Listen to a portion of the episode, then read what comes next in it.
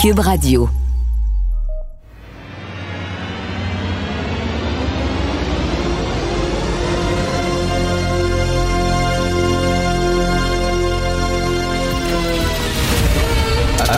Attention, cette émission est laissée à la discrétion de l'auditeur.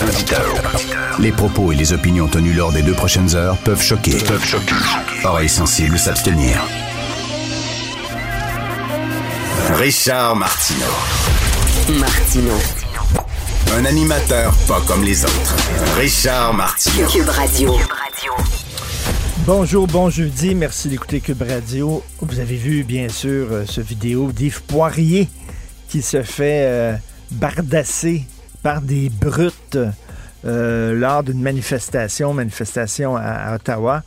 Euh, je sais pas comment il fait pour garder son calme. Il est hallucinant et vraiment dans n'importe quelle situation, il garde la tête froide, même s'il se fait insulter, engueuler, euh, il ne bouge pas, il demeure imperturbable. Moi, je n'aurais pas ce calme-là. Mais je vais vous dire quelque chose. Encore ce matin, j'ouvrais mon, je regardais mon messenger, puis je recevais encore des menaces, puis des lettres de bêtises, et ma blonde en reçoit régulièrement. Tous les journalistes, on en reçoit régulièrement. Je vais vous dire quelque chose que les journalistes ne diront pas, la plupart des journalistes diront pas parce qu'on veut pas paraître snob, on veut pas paraître hautain, méprisant, puis tout ça. Mais euh, y a beaucoup, beaucoup de gens qui nous écrivent, c'est bourré de fautes. Ils n'ont aucun argument. C'est vraiment, là, on dirait que c'est la vengeance des gens qui sont peu éduqués, là. Puis euh, soudainement, ils veulent avoir un droit de parole, puis ils font la leçon à tout le monde, puis t'engueulent, puis tu regardes, c'est rien va chier. Même va chier, ils sont même pas capables de l'écrire en bon français. C'est écrit tout croche. C'est, ils ont aucun argumentaire, ils ont pas d'idée, etc. C'est rien que des insultes. Tabarnouche qu'il y a des gens frustrés dans notre société. Moi, j'ai jamais vu un tel niveau d'agressivité dans les messages. Jamais. Dirait que tout le monde, il y, a- un quant à soi, il y a comme des barrières qu'on avait, puis bon, pour vivre en société, tu as certaines barrières, puis tout ça, mais là, soudainement, l'anonymat que te donne, que te permet d'avoir euh, euh, les médias sociaux, soudainement, les barrières, paf, pètent et all hell broke loose.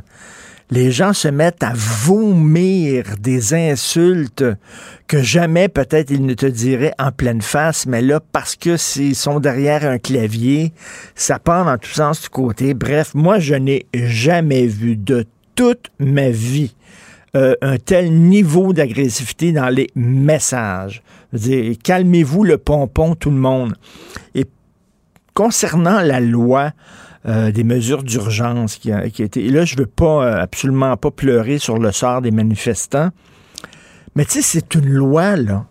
C'est le plus gros bâton que tu peux sortir. C'est le plus gros bâton qu'un gouvernement peut sortir. Tu peux pas aller plus haut que ça. Alors là, c'est le genre de loi que tu, que tu sors, que tu adoptes lorsque la sécurité du pays est en jeu. Quand vraiment, il y a des gens qui ils prennent d'assaut le Parlement, là, un peu comme euh, ça s'est passé euh, aux États-Unis le 6 janvier. Donc, mettons, il y a des gens armés qui prennent d'assaut le Parlement, puis etc. Là, il y a vraiment une menace pour la sécurité de tous les Canadiens.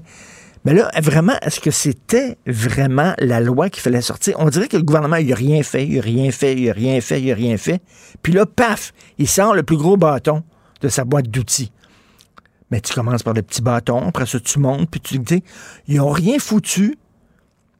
Et là, tout le monde a retombé sa tomate en disant, mais vous êtes complètement impuissant, impotent, vous ne faites strictement rien, il n'y a aucune autorité au Canada. Où est le premier ministre? Puis là, c'est comme, ah, tu sais, passif-agressif.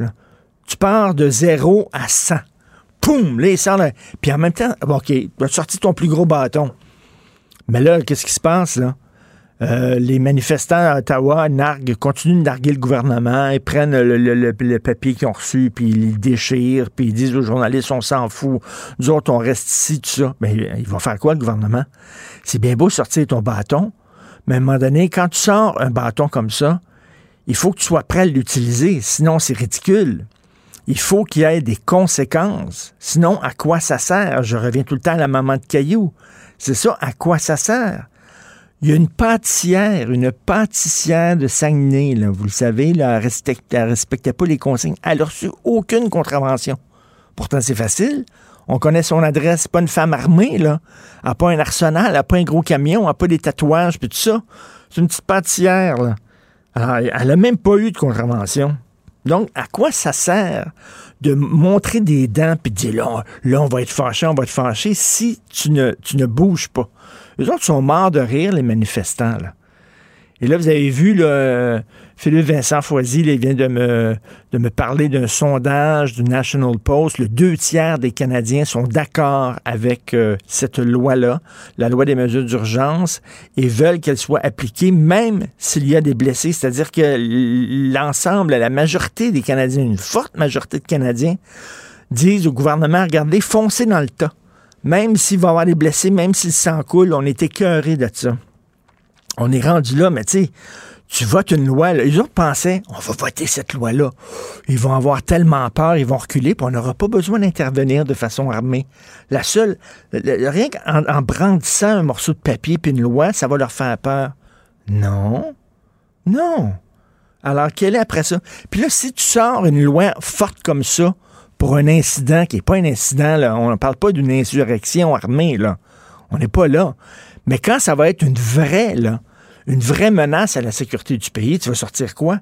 Quand tu as sorti le gros bâton déjà pour ça? On n'est pas sorti du bois et je ne sais pas si ça va se régler ce week-end et je ne sais pas comment ils vont régler ça. Est-ce que c'est possible de régler ça euh, sans violence, sans avoir recours à la violence? Je ne le sais pas. Ces gens-là sont complètement euh, Et vous avez vu, là, on va en parler un peu plus tard avec Félix Séguin, mais il y a un proche des Hells Angels euh, aussi dans la manif de, de Québec toute manifestation est un aimant qui attire toutes sortes d'extrémistes, toutes sortes de gens violents. C'est une loi de la physique quasiment. Donc, comment on va se sortir de ça? Et euh, je vous euh, encourage aussi à lire dans le journal euh, de Montréal une lettre dans la section Faites la différence de M. David Prince, qui lui est immunosupprimé, immunodéprimé, pardon, euh, et qui se demande comment ça se fait que le gouvernement a tiré la plug sur le passeport vaccinal. Il dit on a donné des cadeaux aux gens qui ne sont pas vaccinés, qui ne voulaient rien savoir du vaccin, qui n'ont pas mis l'épaule à la roue, qui ont fait aucune preuve de solidarité. On leur a donné un cadeau et moi, pendant ce temps-là, ben, c'est moi qui va partir parce que c'est moi maintenant qui a une crainte d'être contaminé lorsque je vais dans des restaurants, lorsque je vais dans des salles de spectacle par des gens qui vont pouvoir aller là qui ne sont pas vaccinés. Il dit, on me met moi en danger, on met ma santé en danger. Moi, je vais être inquiet. Alors, puis mais les, gens qui n'ont pas voulu se faire vacciner, qui ont montré aucune preuve de solidarité, eux autres, ils n'ont aucun problème. Maintenant, ils vont pouvoir aller un peu partout. Il dit, c'est un mauvais choix. Et euh, hier, je parlais hein, à un chroniqueur de l'émission qui est euh, pour les manifestants, qui est contre qui est contre toute forme de, de consignes sanitaires et tout ça, euh, Jérôme Blanchet-Gravel, et jamais, jamais je l'ai entendu parler, euh, je l'ai entendu dire, ben là, il faut se montrer solidaire des victimes du délestage. Hein. Il y a des gens qui sont victimes du délestage. Il y a quoi? 160, 125 000 chirurgies qui ont été reportées au cours des deux dernières années. 125 000 chirurgies. Puis euh, il me parlait, puis il n'y avait aucune empathie pour ces gens-là je sais pas, il me semble qu'on a un devoir de solidarité envers ces gens-là. Bref, c'est une lettre très euh, importante et intéressante à lire dans le Journal de Montréal aujourd'hui.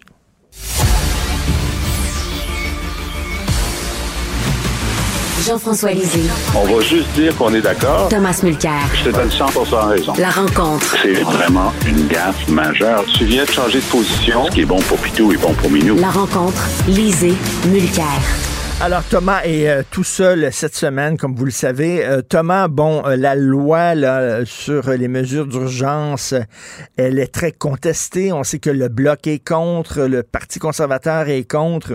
Et c'est vrai que on dirait qu'on est passé de 0 à 100. On a tout de suite sorti le plus gros bâton de la boîte à outils.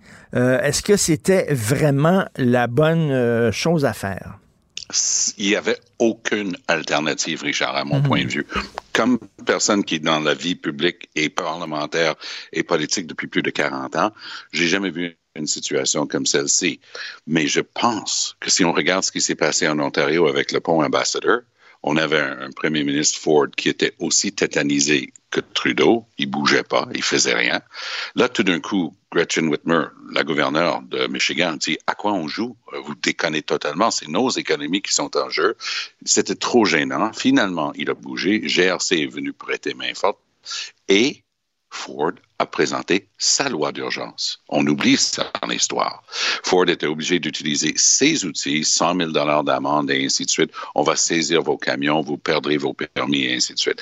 Donc, il a utilisé tout ce qu'il y avait dans son arsenal, mais à la base, là où je te donne raison, dans les deux cas, c'est parce qu'ils n'ont rien foutu. Ben ils n'avaient aucune expérience. Et surtout Trudeau. Trudeau est allé se cacher dans son Rideau Cottage pendant dix jours en plein milieu de la pire crise qu'on a vécue depuis 50 ans au Canada. Hmm. Et c'est ça qui est le problème. Hier, à la Chambre des communes, j'ai vu Justin Trudeau sortir ses grands moments lyriques. Il essaie d'utiliser les exemples réels et honteux de choses qui se retrouvaient, le, drapeau confédéré, par exemple, des Américains, euh, des symboles racistes et ainsi de suite, un swastika, euh, pour, pour répondre, au lieu de défendre l'essentiel. C'est quoi l'essentiel ici? On est chanceux, c'est ça l'essentiel. On vit dans une démocratie. Et la démocratie, il faut la chérir parce que c'est une denrée rare sur la planète Terre, où nous, on décide qui est notre gouvernement. Les camionneurs ont décidé que c'est qui vont défaire le hmm. gouvernement. C'est pour ça qu'il fallait agir tout de suite. Aller protester contre une exigence vaccinale à la frontière, vas-y, mais ça ne change rien de toute façon parce que les Américains avaient la même maudite règle. C'est pas grave, laisse-les protester, aucun problème. Mais dire que tu vas défaire le gouvernement, sors-les de là. Mais. Mais, mais, oui, mais du côté de, de, de Trudeau, moi j'ai l'impression qu'il s'est dit on n'a rien qu'à adopter cette loi-là et on n'aura pas besoin finalement de l'appliquer euh, parce que juste le fait qu'on ait adopté la loi va leur faire peur et ils vont reculer. Eh bien non, si tu sors ton bâton, il faut que tu acceptes que tu l'utilises ton bâton puis que tu oh, frappes avec ton bâton. Oh, Richard, il, se prépare en ce moment à Ottawa la plus importante opération policière de l'histoire du Canada depuis octobre 1970 et probablement à certains égards plus large parce que là, ils sont bien renseignés.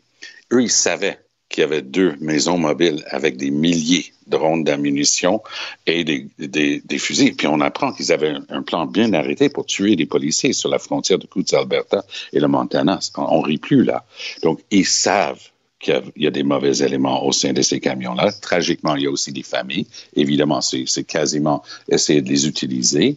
Euh, mais la, la police n'a d'autre choix c'est une société de droit, un État de droit. Ça veut dire quoi, ça? C'est un terme fancy. Ça veut hmm. juste dire ceci. La loi s'applique également à tout le monde. Personne, personne n'est au-dessus de la loi. Puis, dans une démocratie, tu as le droit de former un parti politique. Bonjour, Maxime Bernier. Tu as le droit hmm. d'avoir les idées les plus flyées de la planète Terre. C'est pas grave mais tu n'as pas le droit, avec des, la force et la violence, de dire que tu vas défaire le gouvernement. Mais c'est ça qui me fait peur, euh, Tom, lorsque je regarde euh, ce qui se passe depuis quelque temps. Euh, on dirait, puis ici aux États-Unis, en France, un peu partout, on dirait qu'il y a des gens qui sont de plus, de plus en plus de gens sont tentés par des solutions extrêmes, par des solutions radicales. Ça, ressemble, ça, ressemble aux années 30. Vraiment. Oui, mais c'est parce qu'ils peuvent se parler. Richard, je vais me permettre de dire que dans notre société, il y avait toujours un ou deux des gens qui haïssaient tel groupe ethnique, telle religion. Hmm. Ben, si tu avais un chef qui fédérait tout ça, les gens se retrouvaient dans des grands rassemblements. Mais ça marchait plus à, notre époque. Là, on retombe là-dedans. Tu as raison. Pour quelle raison? Parce qu'ils se retrouvent. Si tu trouves un site web avec 500 personnes qui qui pense comme toi que la Terre est plate, tu vas être convaincu qu'il y a une conspiration pour cacher la vérité que la Terre est plate. Et parce que tu as 500 autres personnes qui pensent comme toi. Quand les gens vont essayer, puis j'ai l'impression que et Legault, avec la Sûreté, et la police de Québec vont les attendre de pied ferme, mais quand ils vont essayer de refaire un truc à Québec cette fin de semaine, c'est parce qu'ils se, sont parlé entre eux autres, puis ils sont convaincus qu'ils sont une grosse gang. Ils sont une petite frange de la société, tout comme les quelques centaines de personnes devant le Parlement à Ottawa. Mais parce que c'est tellement nouveau, le gouvernement ne sait pas quoi faire. Ils sont allés chercher le seul outil dans leur boîte à outils, puis il y a une expression suave d'un psychiatre américain que j'aime bien. Quand ton seul outil est un marteau, c'est drôle, tous les problèmes ont tendance à ressembler à des clous pour toi. Parce que c'est la seule chose que tu sais faire. Et c'est juste ça qu'on voit. Trudeau, il est allé se cacher, il ne savait pas quoi faire, il avait aucune expérience, expertise vécue qui lui permettait de faire face à une situation comme celle-là.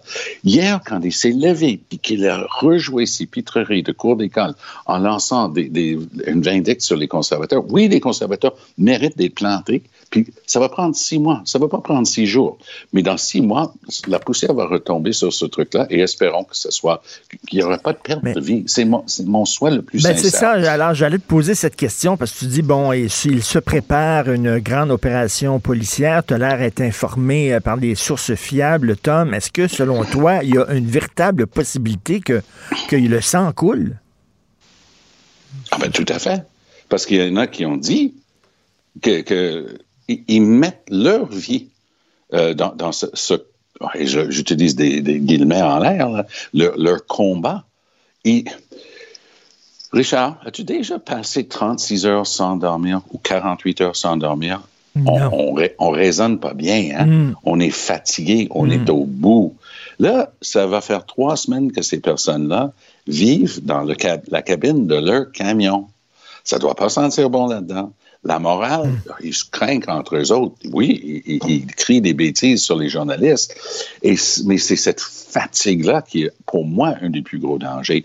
Les hmm. gens, c'est comme un gars chaud qui ne sait plus ce qu'il fait.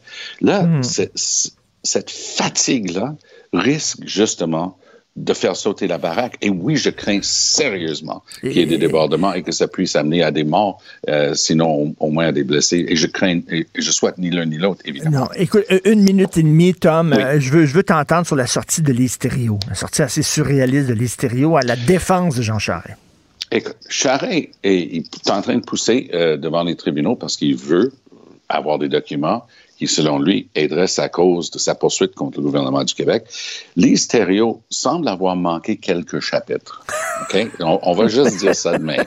Moi, je pense que quelqu'un devrait prendre une copie complète du rapport de la commission Charbonneau, mettre une boucle dessus, lui demander c'était combien qu'elle avait comme quota de fundraising et lui expliquer qu'il y a eu quelques petits problèmes avec le gouvernement dont elle a continué si longtemps à faire partie.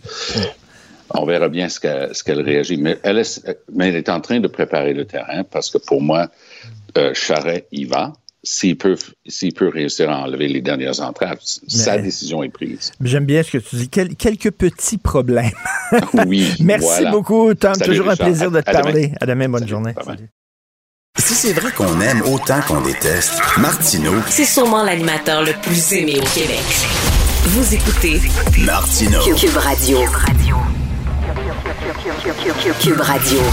En direct à LCN. Salut Richard. Salut Jean-François.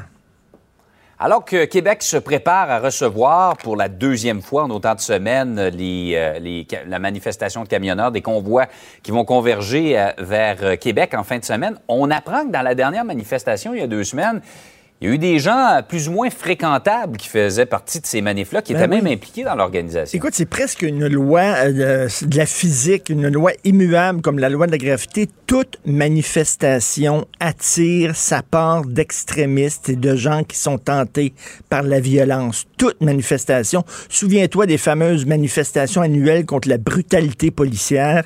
C'est drôle, hein? on condamnait la violence, puis ça finissait toujours dans la violence, ces, ces manifestations-là on célèbre les 10 ans, on souligne les 10 ans euh, de la fameuse manif des carrés rouges. On, tente de nous présenter ça comme un genre de pique-nique festif, euh, quelque chose qui était familial et très euh, bon enfant.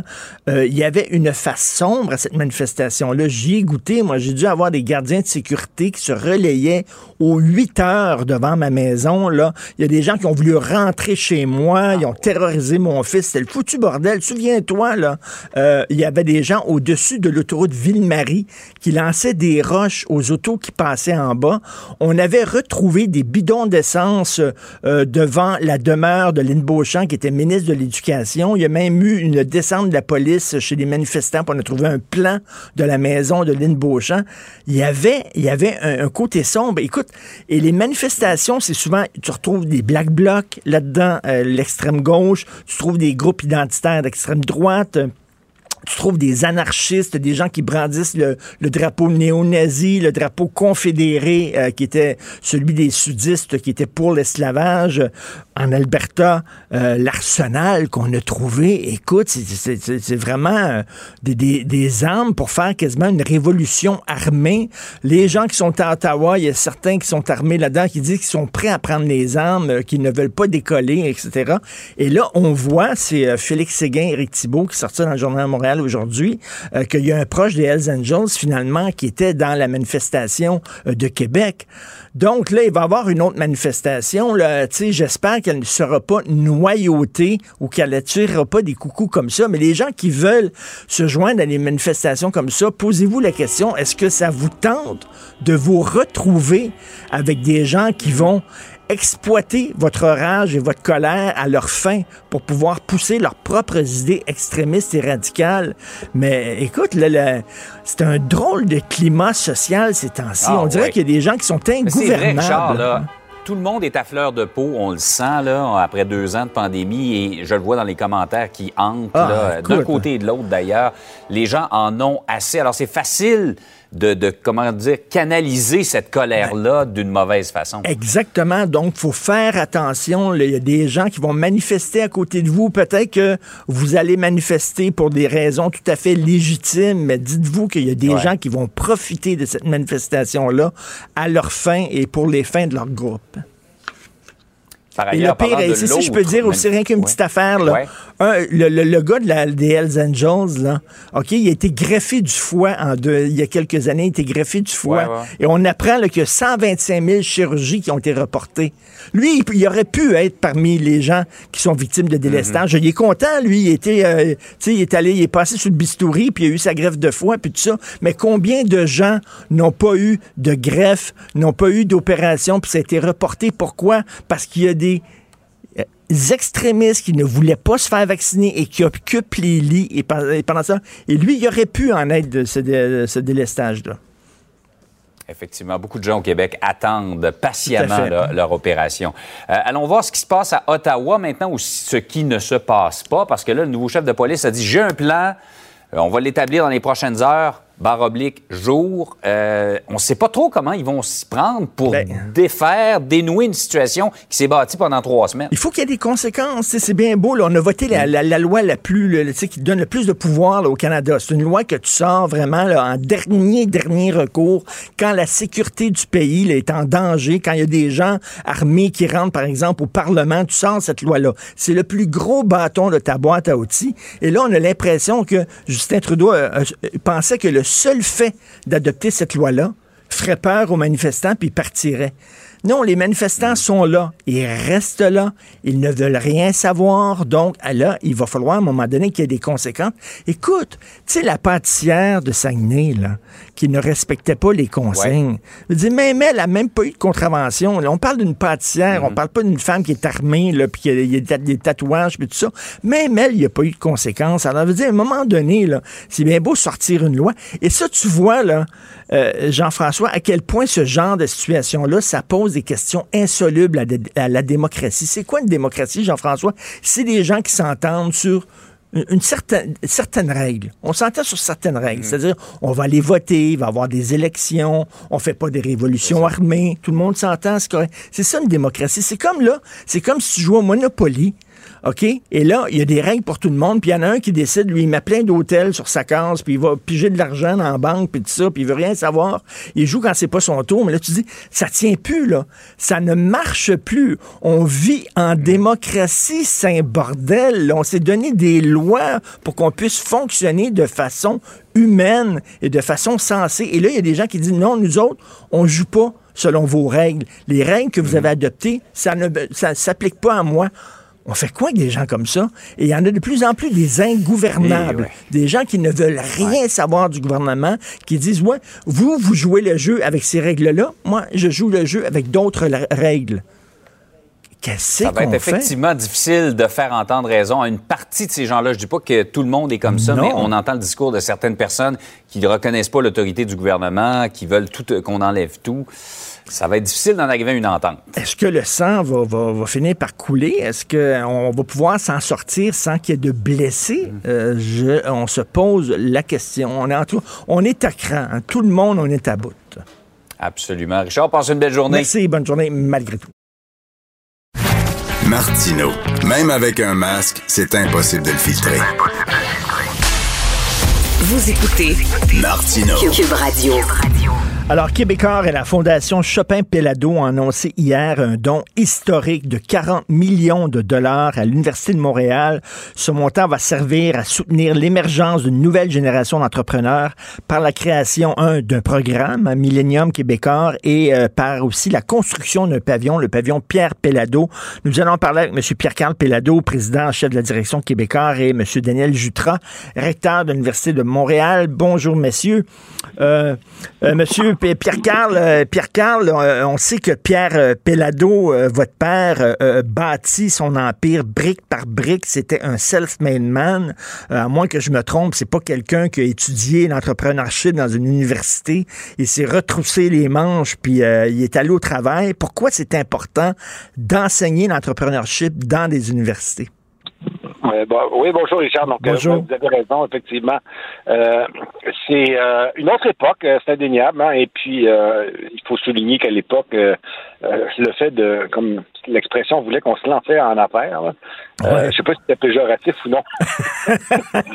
Mais bon, euh, les gens, euh, bon, la grande majorité, donc, de, je dirais de la, bourgeoisie peut-être, là, mhm. euh, ou de la classe moyenne, donc s'engageaient peut-être dans des professions libérales. Donc, certains d'entre eux étaient peut-être rebelles et ils sont allés donc, vouloir faire des affaires. Et puis, il y en a quand même à cette époque-là de nombreux. ils ont construit et bâti de belles entreprises. Je pense notamment à Jean Coutu. Euh, Jean mhm. Coutu était pharmacien, mais il a fait donc les pharmacies Jean Coutu. C'était un, un, grand succès encore aujourd'hui. Et d'ailleurs, euh, c'est un bon exemple à donner d'une certaine façon parce que c'est euh, la famille Coutu donc qui est à l'origine également aussi donc du pavillon de la faculté de pharmacie de l'université de Montréal.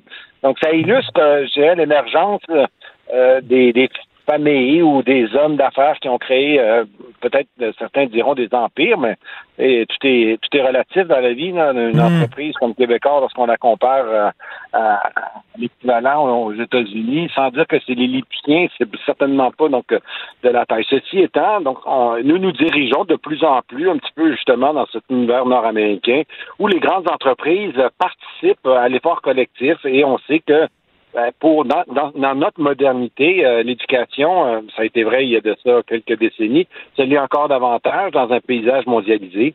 Donc euh, l'enseignement, l'éducation sont, sont des, des, facteurs déterminants pour l'enrichissement collectif et à cet égard, donc il nous apparaissait normal et naturel que, que, que Québécois continue à y contribuer parce que c'est quand même sa mission. elle le fait dans les arts, elle le fait en santé, elle doit le faire également aussi dans l'enseignement. Et Monsieur Daniel recteur de l'Université de Montréal, je lisais euh, hier ou avant-hier dans le Devoir à quel point les universités sont sous-financées, euh, surtout les universités francophones. Euh, donc, vous avez de plus en plus besoin de, philanthropes hein, comme ça pour financer certains programmes? Oui, ben bonjour, M. Martineau. Bonjour.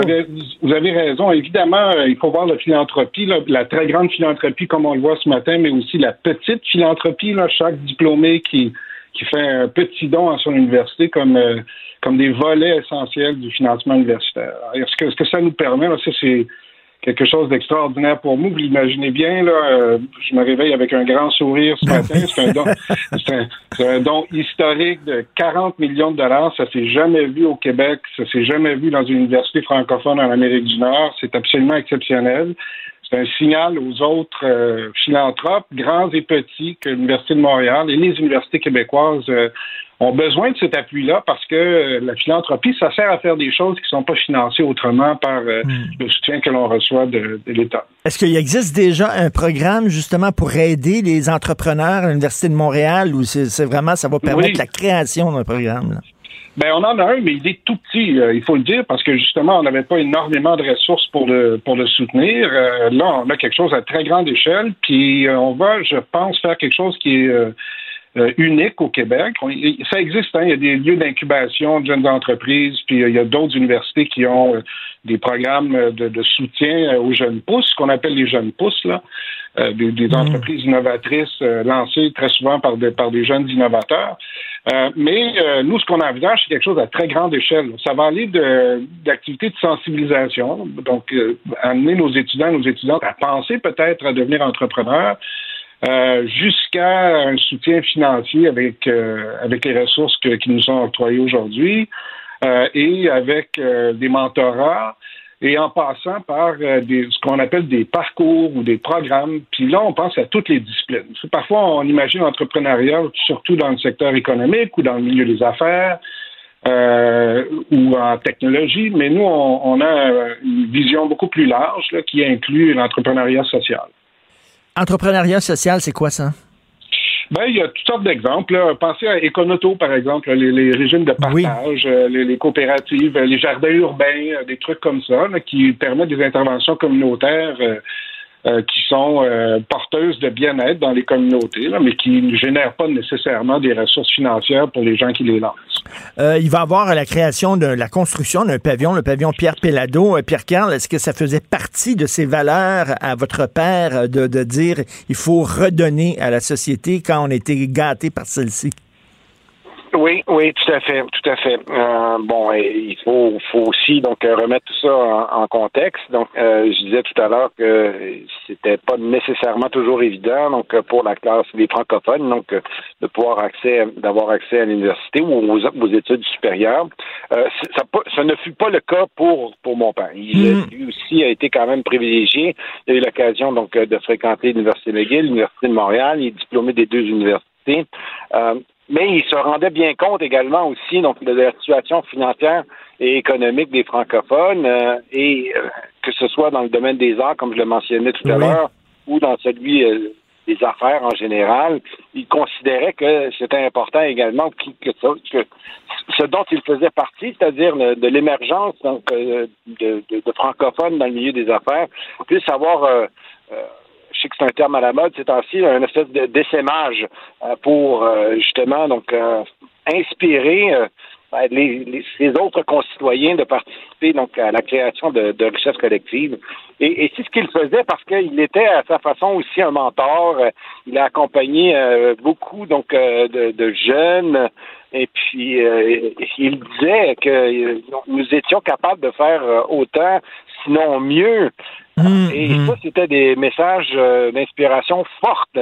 Alors euh, maintenant que ce soit institutionnalisé à l'intérieur donc le pavillon à l'université, euh, c'est, je dirais également aussi dans le cours normal des choses. Mais, M. Pellado, moi, je suis curieux. Là. Mettons, là, bon, vous avez une fondation, vous vous levez un matin, vous êtes particulièrement de bonne humeur, puis là, vous dites, bon, j'ai le goût de donner 40 millions de dollars à une cause. Il y en a plein, là. Il y a plein d'organismes, il y a plein de causes. Comment on arrive à choisir euh, celle-là plutôt qu'une autre, etc.? Comment c'est arrivé, là? C'est que vous avez dit, bon, ben, ça va être pour aider un programme pour aider les jeunes entrepreneurs. Ouais. Premièrement, donc, euh, je dirais que cette mission euh, philanthropique ou caritative de Québécois, d'ailleurs, euh, elle est instaurée depuis de très nombreuses années, du vivant de mon père, là, je le mentionnais un peu plus tôt. Donc, nous poursuivons dans, la même veine, et puis peut-être, je dirais aujourd'hui, avec des moyens plus importants, dans la mesure où, effectivement, l'entreprise a pris de l'envergure comme diraient les Français, sa surface financière est encore plus importante qu'elle ne l'était euh, précédemment. Donc, euh, suite à, cette croissance-là. Donc, il y a une, il y a des contributions donc, qui sont à, la hauteur justement de cette croissance. On le fait depuis de très nombreuses années, vous savez, dans le domaine des arts. Oui, oui, oui. Richard, que vous êtes un grand cinéphile. Ben oui. Vous connaissez le projet Éléphant. Ben oui, puis je vais, je vais régulièrement au, je vais régulièrement au Théâtre Rideau Vert aussi, qui est financé, entre autres, euh, par, aidé par euh, Québécois. Monsieur Jutras, vous savez, vous savez qu'il y a des gens là, euh, très puristes qui disent qu'on devrait protéger les universités de, des entreprises privées, qu'il devrait avoir un mur en béton entre les deux. Euh, ça, revient régulièrement. Euh, est-ce que est-ce qu'il y a des gens à, l'Université de Montréal qui euh, vous, voyez ça d'un mauvais œil qu'une entreprise arrive et mette sur pied un programme et tout ça? Il y en aura peut-être. Moi, j'en ai pas encore entendu. c'est pas mon avis. Puis il faut faire attention dans la manière dont on décrit la chose. Là. Quand, des philanthropes comme mm-hmm. la Fondation Chopin Pelado investit dans une université, elles le font à distance. Elles nous donnent des ressources pour faire des choses que, que l'on souhaite faire. Puis le projet que qu'on a euh, qu'on a annoncé hier, c'est un projet qu'on caressait depuis très longtemps à l'Université de Montréal. Puis là, on a enfin les ressources pour le faire. Euh, et donc, c'est pas un, lieu euh, à l'intérieur duquel une entreprise privée va contrôler des activités universitaires. C'est hmm. plutôt un appui absolument essentiel pour faire des choses extraordinaires, qui sont un peu en dehors de la boîte, des choses qu'on ferait pas autrement sans des ressources aussi importantes. Euh, et ça, franchement, ben, ça exige que les gens y contribuent, que ce soit, comme je le mentionnais tantôt, des donateurs, des petits donateurs, nos diplômés, là, ceux qui vont donner 25 dollars l'année prochaine parce qu'ils ont eu une bonne expérience à l'université, puis euh, des grandes fondations et des entreprises comme euh, mm. Québécois et la Fondation Chopin-Pélado qui nous font un don absolument exceptionnel qui, je le souhaite, amènera d'autres grands donateurs à investir dans l'Université de Montréal. Et en terminant, est-ce que Pierre Cal va enseigner? Vas-tu donner un cours? ben, je ne sais pas. Ça sera, euh, écoutez, on va y passer. Ça pourrait être un cours très intéressant. Il faudrait qu'il vienne parler de ses mémoires. Ça nous intéresse. Ben oui, Pierre-Carl, euh, des conférences ou quoi? ben oui, ça me fait toujours euh, plaisir de pouvoir partager mon expérience. Ça peut être utile moi, ça me plaît énormément.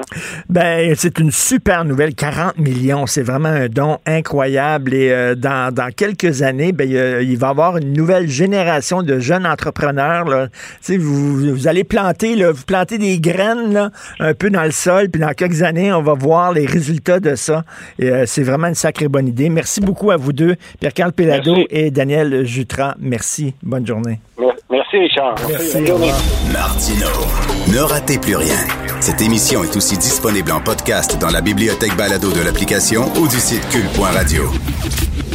Le, le, commentaire de Félix Séguin, un journaliste d'enquête pas comme les autres.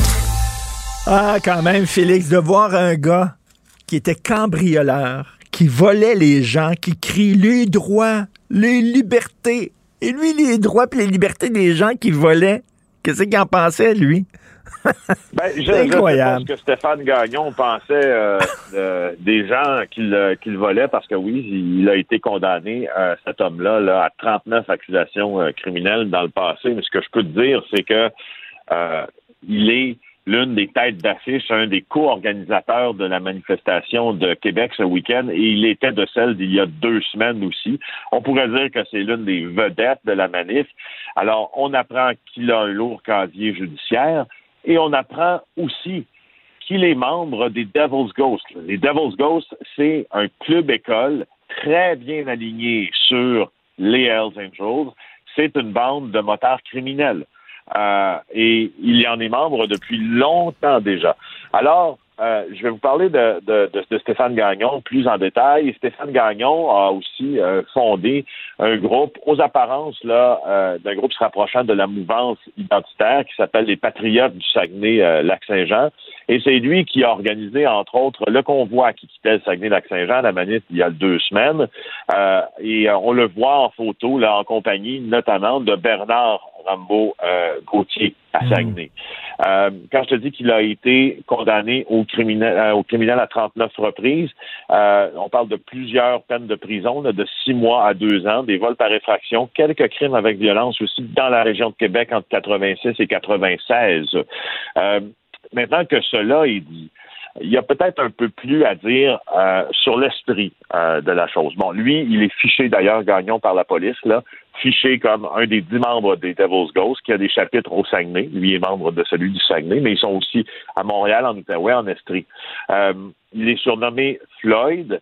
Et il porte d'ailleurs, il s'attache assez ouvertement là, avec sa tuque sur laquelle le nom des Devil's Ghost est écrit. Bon, maintenant que ça est dit, il y a beaucoup de paradoxes euh, dans l'histoire de M. Gagnon. Parce que sur euh, les réseaux sociaux, il combat énormément le discours officiel, entre guillemets, sur les dangers de la pandémie, sur les mesures sanitaires, et il est devenu un militant euh, pour abolir ces mesures-là. Il traitait la ministre de la Sécurité publique, Geneviève Guilbeault, de grosse vache. Ben Elle avait demandé l'assistance des forces canadiennes pour accélérer la vaccination. par contre, ce qu'on doit dire aussi, c'est que Gagnon, c'est un miraculé de la médecine. Il y a eu un article qui a été écrit sur lui alors qu'il s'était fait greffer un nouveau foie en 2016. Alors, tu vois le paradoxe. Alors, lui, il a été chanceux. Lui, il n'a pas été victime du délestage. Lui, les lits n'étaient pas occupés par des gens qui n'étaient pas vaccinés. Euh, lui a été chanceux. Ben oui, hein, tu, peux, tu peux le voir comme ça. Euh, on l'a joint au téléphone, euh, Monsieur euh, Gagon, hier soir. Il a dit l'association que vous faites, ça n'a pas sa place présentement. Il se passe trop de choses au Québec. Je n'irai pas faire sauter le Parlement. Je suis pas innocent. S'il y a des gens qui ont des problèmes avec ça, ils sont assez braves pour me le dire. Et il me textait ce matin, mécontent de l'article qui était paru à son endroit, en disant qu'il était réhabilité. Mais je, je, je, je, veux bien croire que M. Gagnon n'a pas commis de crime là au cours des, des, des 22 dernières années. Par contre, il est quand même membre d'une bande de motards criminels. Alors, il y a différentes façons de voir la réhabilitation. Si on la voit sur le fond, euh, en lien en lien simple avec le nombre d'infractions euh, criminelles dont il a été trouvé coupable au cours des dernières années, il a raison. Mais euh, sur la forme, lorsqu'on est membre d'un club de motards un pourcentiste, c'est une autre affaire. Euh, c'est un travailleur social, Stéphane Gagnon, là, dans l'arrondissement Jonquière, euh, à Saguenay. Et, euh, et voilà, mais il y a encore plus à dire. C'est que j'ai parlé à, David Morin, qui est chercheur là, pour le, centre sur la radicalisation, la mm-hmm. chaire de l'UNESCO sur la radicalisation. David Morin nous dit ce n'est pas rare, ou même voire fréquent aux États-Unis, que les groupes de motards se collent sur la mouvance identitaire, même la mouvance suprémaciste blanche parfois. Hmm. Euh, donc, ce que l'on voit présentement, il y a un certain calque de ce qui s'est produit aux États-Unis euh, il y a déjà plusieurs années. Je euh, te rappelle, Richard, que dans la charte des Hells Angels, il y a le mot no OK, donc, euh, à la, limite, c'est une organisation qui est gangrénée par le racisme. C'est une organisation euh, qui est proche là, des mouvances ségrégationnistes. Ben, ben, ben, pas, pour tous les membres des Hells Angels, mais tu comprends qu'il y a comme dans, la, dans le fondement même de l'organisation, il y a une charte dont certains articles pourraient nous, nous, nous faire penser que si on y adhère, c'est pas tout le monde qui adhère à cet article-là chez Hells Angels, faut le dire, mais quand on quand on prononce ces mots-là, bon, manifestement, il y a une question de d'identité là-dedans. David Morin, le chercheur, était à la manif de Québec la semaine dernière. Il a voulu constater de ses yeux qu'est-ce qui se passait. Mmh. Il nous met en garde, cependant. Il dit, les gens que j'ai vus là-bas, majoritairement des familles, des enfants, des gens qui allaient manifester dans le calme, mais il dit pour d'autres, la cause, et là je mets entre guillemets le mot cause, est assez importante pour serrer la main du diable. Ce qu'il veut dire par là, c'est que la cause est assez importante pour faire abstraction euh, de qui l'organise. Tu comprends? Euh, c'est assez intéressant. Euh, oui, et, je, souligne que, bon, ce, ce, scoop-là du journal, bien sûr, c'est toi, Félix, c'est ton, ton comparse Éric Thibault qui sortait ça aujourd'hui. Et euh, écoute, la question que je me pose, c'est J'envoie le message aux, gens de, de, bonne foi qui veulent manifester pour des raisons légitimes. Euh, faites attention parce que peut-être cette manifestation-là va être noyautée par des gens que vous voulez pas nécessairement fréquenter. Des gens de l'extrême droite, des gens, des groupes identitaires crainqués, des éléments criminalisés, tout ça. Est-ce que ça vous tente d'être associé à ces gens-là? Je sais ben, pas. En fait, en fait, Charles, il y a quelque chose d'assez important, de fondamental dans la, dans l'action euh, politique, parce que dont manifester, c'est une forme d'activisme politique, n'est-ce pas? C'est de savoir à l'appel de qui. Ben oui, ben Par exemple, Dans, dans la manifestation d'Ottawa, il était facile de savoir qu'on répondait à l'appel de l'islamophobe Pat King, qui veut que ça se finisse sous les balles, et euh, de, de, de la d'une des fondatrices du parti Maverick en Alberta, Tamara Lick. Alors ça c'était assez facile. Dans le cas de Rambo Gauthier de sa manifestation de Québec, c'est aussi facile de se renseigner sur les positions de Rambo Gauthier. Il écrit sur les réseaux sociaux euh, ses positions. Alors il y a ça. Euh, il y a d'autres choses aussi, c'est que, tu sais, on parle souvent là, des fameux farfadas, là, ceux qui ont des vestes de cuir là, euh, menés par Steve l'artiste charlant, qui lui-même est un ancien dirigeant du groupe identitaire La Meute. Bon. Alors, il y a un homme qui s'appelle Franck Balou, là, qu'une femme avait accusé de menace d'ailleurs et qu'il en avait, en tout cas, il avait proféré là, des menaces à peine voilées sur Facebook. Euh, on rapporte l'extrait dans le journal avec Eric aujourd'hui. Euh, lui s'affiche ouvertement euh, ouvertement là, sur ses réseaux sociaux avec des chandails où il est écrit Support 81. Support 81 ou Support 81 ça veut dire qu'on supporte les Hells Angels parce que euh, hmm. le 8, la huitième lettre de l'alphabet, le 1, la première lettre de l'alphabet, parce que si on déconne, ça veut dire support achat, Hells Angels. Alors lui aussi, on lui a posé des questions à cet homme qui s'appelle Franck, qui se surnomme lui-même Franck Balou. Euh, et il nous a dit que, que, que, en fait, c'était n'importe quoi ce qu'on disait. Moi, je lui ai posé la question. Donc, vous ne saviez pas que quand on achète un chandail support, ça veut dire qu'on supporte. Euh, et là, ben, il a, il, a, il a fermé la ligne, si on veut. En fait, il a arrêté de correspondre là euh, avec nous.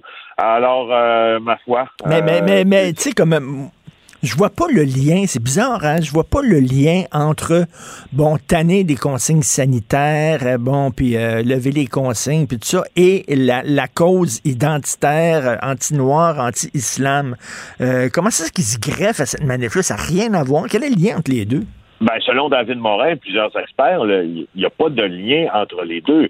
Par contre, le vacuum pandémique dans, dans l'opinion publique est assez puissant que, tu sais, là, les, les, les, les messages là, de, de, de, remigration, exemple des groupes identitaires comme la Meute, ont plus de ont plus de voix pour, pour, pour se faire entendre parce que euh, on, on en a que pour les informations euh, et les débats qui touchent la pandémie de COVID-19, à tort ou à raison, mais je veux dire, c'est quand même mondial qui a fait des millions de morts, mais ces gens-là, ce que les chercheurs disent, pour te faire simple, c'est qu'ils recyclent euh, ils recyclent leur activisme dans l'opposition aux consignes sanitaires. Et quand la pandémie sera terminée, ben on, recyclera cet activisme-là euh, dans d'autres causes euh, aussi. C'est pas une hmm. surprise, ça.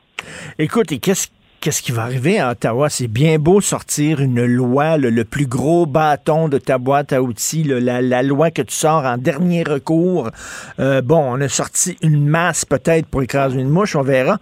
Mais là, à un moment donné, il faut que tu l'appliques, cette loi-là. Si les autres, ils veulent rien savoir et ils prennent les, les, papiers euh, légaux qu'ils ont reçus, puis ils les déchirent, puis euh, bon, et tu fais quoi? Ça va se finir comment, ça? avec euh, Thomas Mulcair. Ben oui. parce que tu, disais que Thomas croyait là, que l'intervention serait... Euh, imminente. imminente euh, et aussi là qu'on emploie qu'on emploie tous les moments tous les moyens mis à la disposition de la police pour faire finir ce siège là rapidement moi je te disais c'est plutôt la théorie des petits pas qu'on va utiliser. Euh, et, force est de constater là que c'est ça qui va se passer. Parce que regarde là dans le continuum, si tu veux, il y a, dans ce qui est en train de se passer devant nous là, le, probablement un des meilleurs exemples du continuum de l'emploi de la force. Parce que ce qu'on a commencé par faire hier, c'est euh, distribuer des feuillets dans lesquels on informait les manifestants qu'ils étaient en situation d'illégalité, dans lesquels on les informait des conséquences euh, de leur action. Et aujourd'hui, on peut s'attendre à ce que ces mêmes manifestants, je sais que le terme n'est pas bien utilisé, mais c'est comme ça que les policiers l'emploient, vont les verbaliser probablement, ces manifestants-là. C'est-à-dire que là, maintenant, avec des haut-parleurs hyper puissants, on va leur dire, écoutez, là, là, ça s'en vient, c'est illégal, on vous demande de quitter. Oui, ouais, mais je, euh, je l'ai aujourd'hui, ils disent, ils ont beau sortir les guns, ils ont beau sortir les ultrasons, puis tout ça, on décollera pas. Ben oui, je, comprends bien. Je comprends bien. Sauf qu'à un moment donné, il va y avoir une force du nombre, là, puis ça va, ils vont, ils vont être en, sous-nombre comparativement aux forces policières. au cours de la journée d'aujourd'hui, on peut s'attendre aussi, et demain, on peut s'attendre à ce que des policiers avec les services de protection de l'enfance euh, du gouvernement ontarien s'adressent aussi aux manifestants qui sont là avec des enfants pour leur faire part aussi des conséquences de garder les enfants avec eux lors de cette manifestation. Il pourrait y avoir des conséquences sérieuses sur un papa, une maman ou les hmm. deux qui gardent leur enfant là pendant qu'une intervention policière se prépare, qui pourrait s'apparenter à de la négligence aussi envers l'enfant. Alors ça, ils seront mis au courant de ça. Et, selon les experts que nous avons consultés au bureau d'enquête au cours des dernières heures, quand on aura réglé le cas des manifestants avec enfants, on va régler le cas des manifestants sans enfants. Et là, on, va, on va être à une étape différente là, de l'emploi de la force. Il n'est pas euh, exclu aussi là, qu'on procède à des arrestations hmm. très, très ciblées des leaders de cette manifestation-là pour les éloigner du convoi. Je t'annonce aussi euh, qu'il y a plusieurs pelotons d'intervention de la Sûreté du Québec qui quittent aujourd'hui euh, la région de Montréal.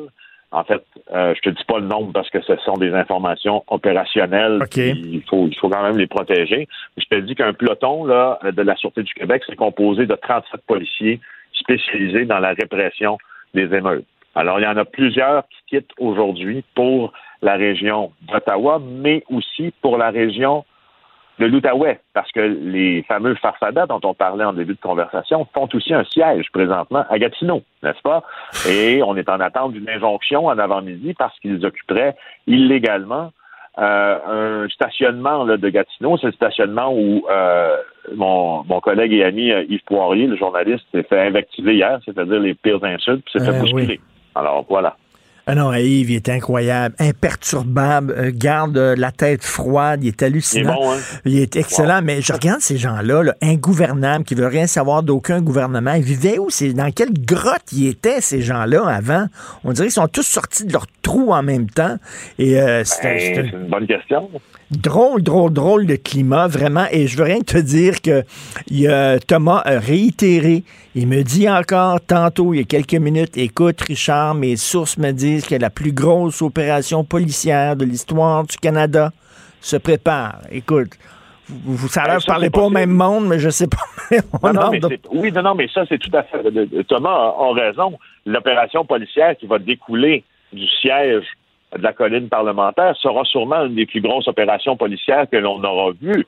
Par contre, ce n'est pas une opération policière qui se déroule dans deux heures, c'est fini. C'est bien sûr, par, la, logistique même de cette opération-là, il faut sortir les camions euh, de, là. J'ai des mauvaises, j'ai des mauvaises nouvelles pour toi quand même. Selon moi, là, ok, peut-être qu'ils vont reculer la gang de Farfada puis de Farfadet puis tout ça, là, puis mais après ils vont reculer, puis après ça ils vont préparer un autre coup. Je suis sûr, parce qu'ils sont craqués ben, tabarnouche. ils sont ça craqués. à te dire ce qu'on s'est dit tantôt. Euh, ils vont recycler leur discours aussi. Puis, à la pandémie va être finie. Puis, ce, ce discours-là risque, les chercheurs le disent, de se recycler en opposition à un enjeu différent. C'est, t'as raison. Puis, il y a du monde intense là-dedans, très intense.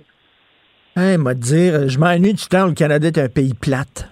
Puis Ottawa est une hey, moi, j'aimerais pas couvrir les sports. Moi, des fois, je pense, là. Puis, euh, de toute façon, j'ai mon homonyme qui les couvre, là, puis je veux pas diminuer leur travail, mais j'aimerais pas mal ça, faire les échos de vestiaire oui. du match. Et moi, moi je vais. Écoute, Brandon, euh, t'as-tu joué une bonne game? Ouais, moyen, non, parfait, merci, ça finit 3-2. Ouais, moi, je vais être critique de cinéma, critique de resto, c'est tout. Je vais me recycler, là. merci beaucoup, Félix. À demain, bonne journée. Bye. Bye. Pour une écoute en tout temps, ce commentaire de Félix Séguin est maintenant disponible en balado sur l'application Cube ou en ligne au cube.ca. Tout comme sa série balado Narcos PQ, qui dresse un portrait de l'industrie criminelle à travers des entrevues avec de vrais narcotrafiquants. Cube Radio. Le préféré du règne animal. Bonjour, les petits lapins. Gilles Bonjour, mon cher Richard. Richard Martineau. petit lapin. La rencontre. Point à l'heure des cadeaux. Je serai pas là, là, à vous flatter dans le sens du poil. Point à la ligne. C'est très important, ce qu'on dit. La rencontre pro martineau vous avez vu ça, Gilles, la pâtissière de Saguenay là, qui respectait pas les consignes, euh, elle a même pas reçu une contravention. Même pas. Veut dire, il n'y a aucune conséquence au Québec et au Canada. Aucune. Ben, c'est typique. C'est typique de dire et de ne pas faire. On le voit à Ottawa. Pareil, les Canadiens ne sont pas mieux. Quand tu penses que le nouveau chef de police dit justement, là, on a les outils, vraiment, on vous avertit, là, ça va être sérieux. Mais ça fait 142 fois qu'on avertit. Tout pour ne pas agir. On est loin d'un véritable corps de police comme à Paris. On n'a pas affaire à des euh, Poutines, par exemple, où ça se réglerait.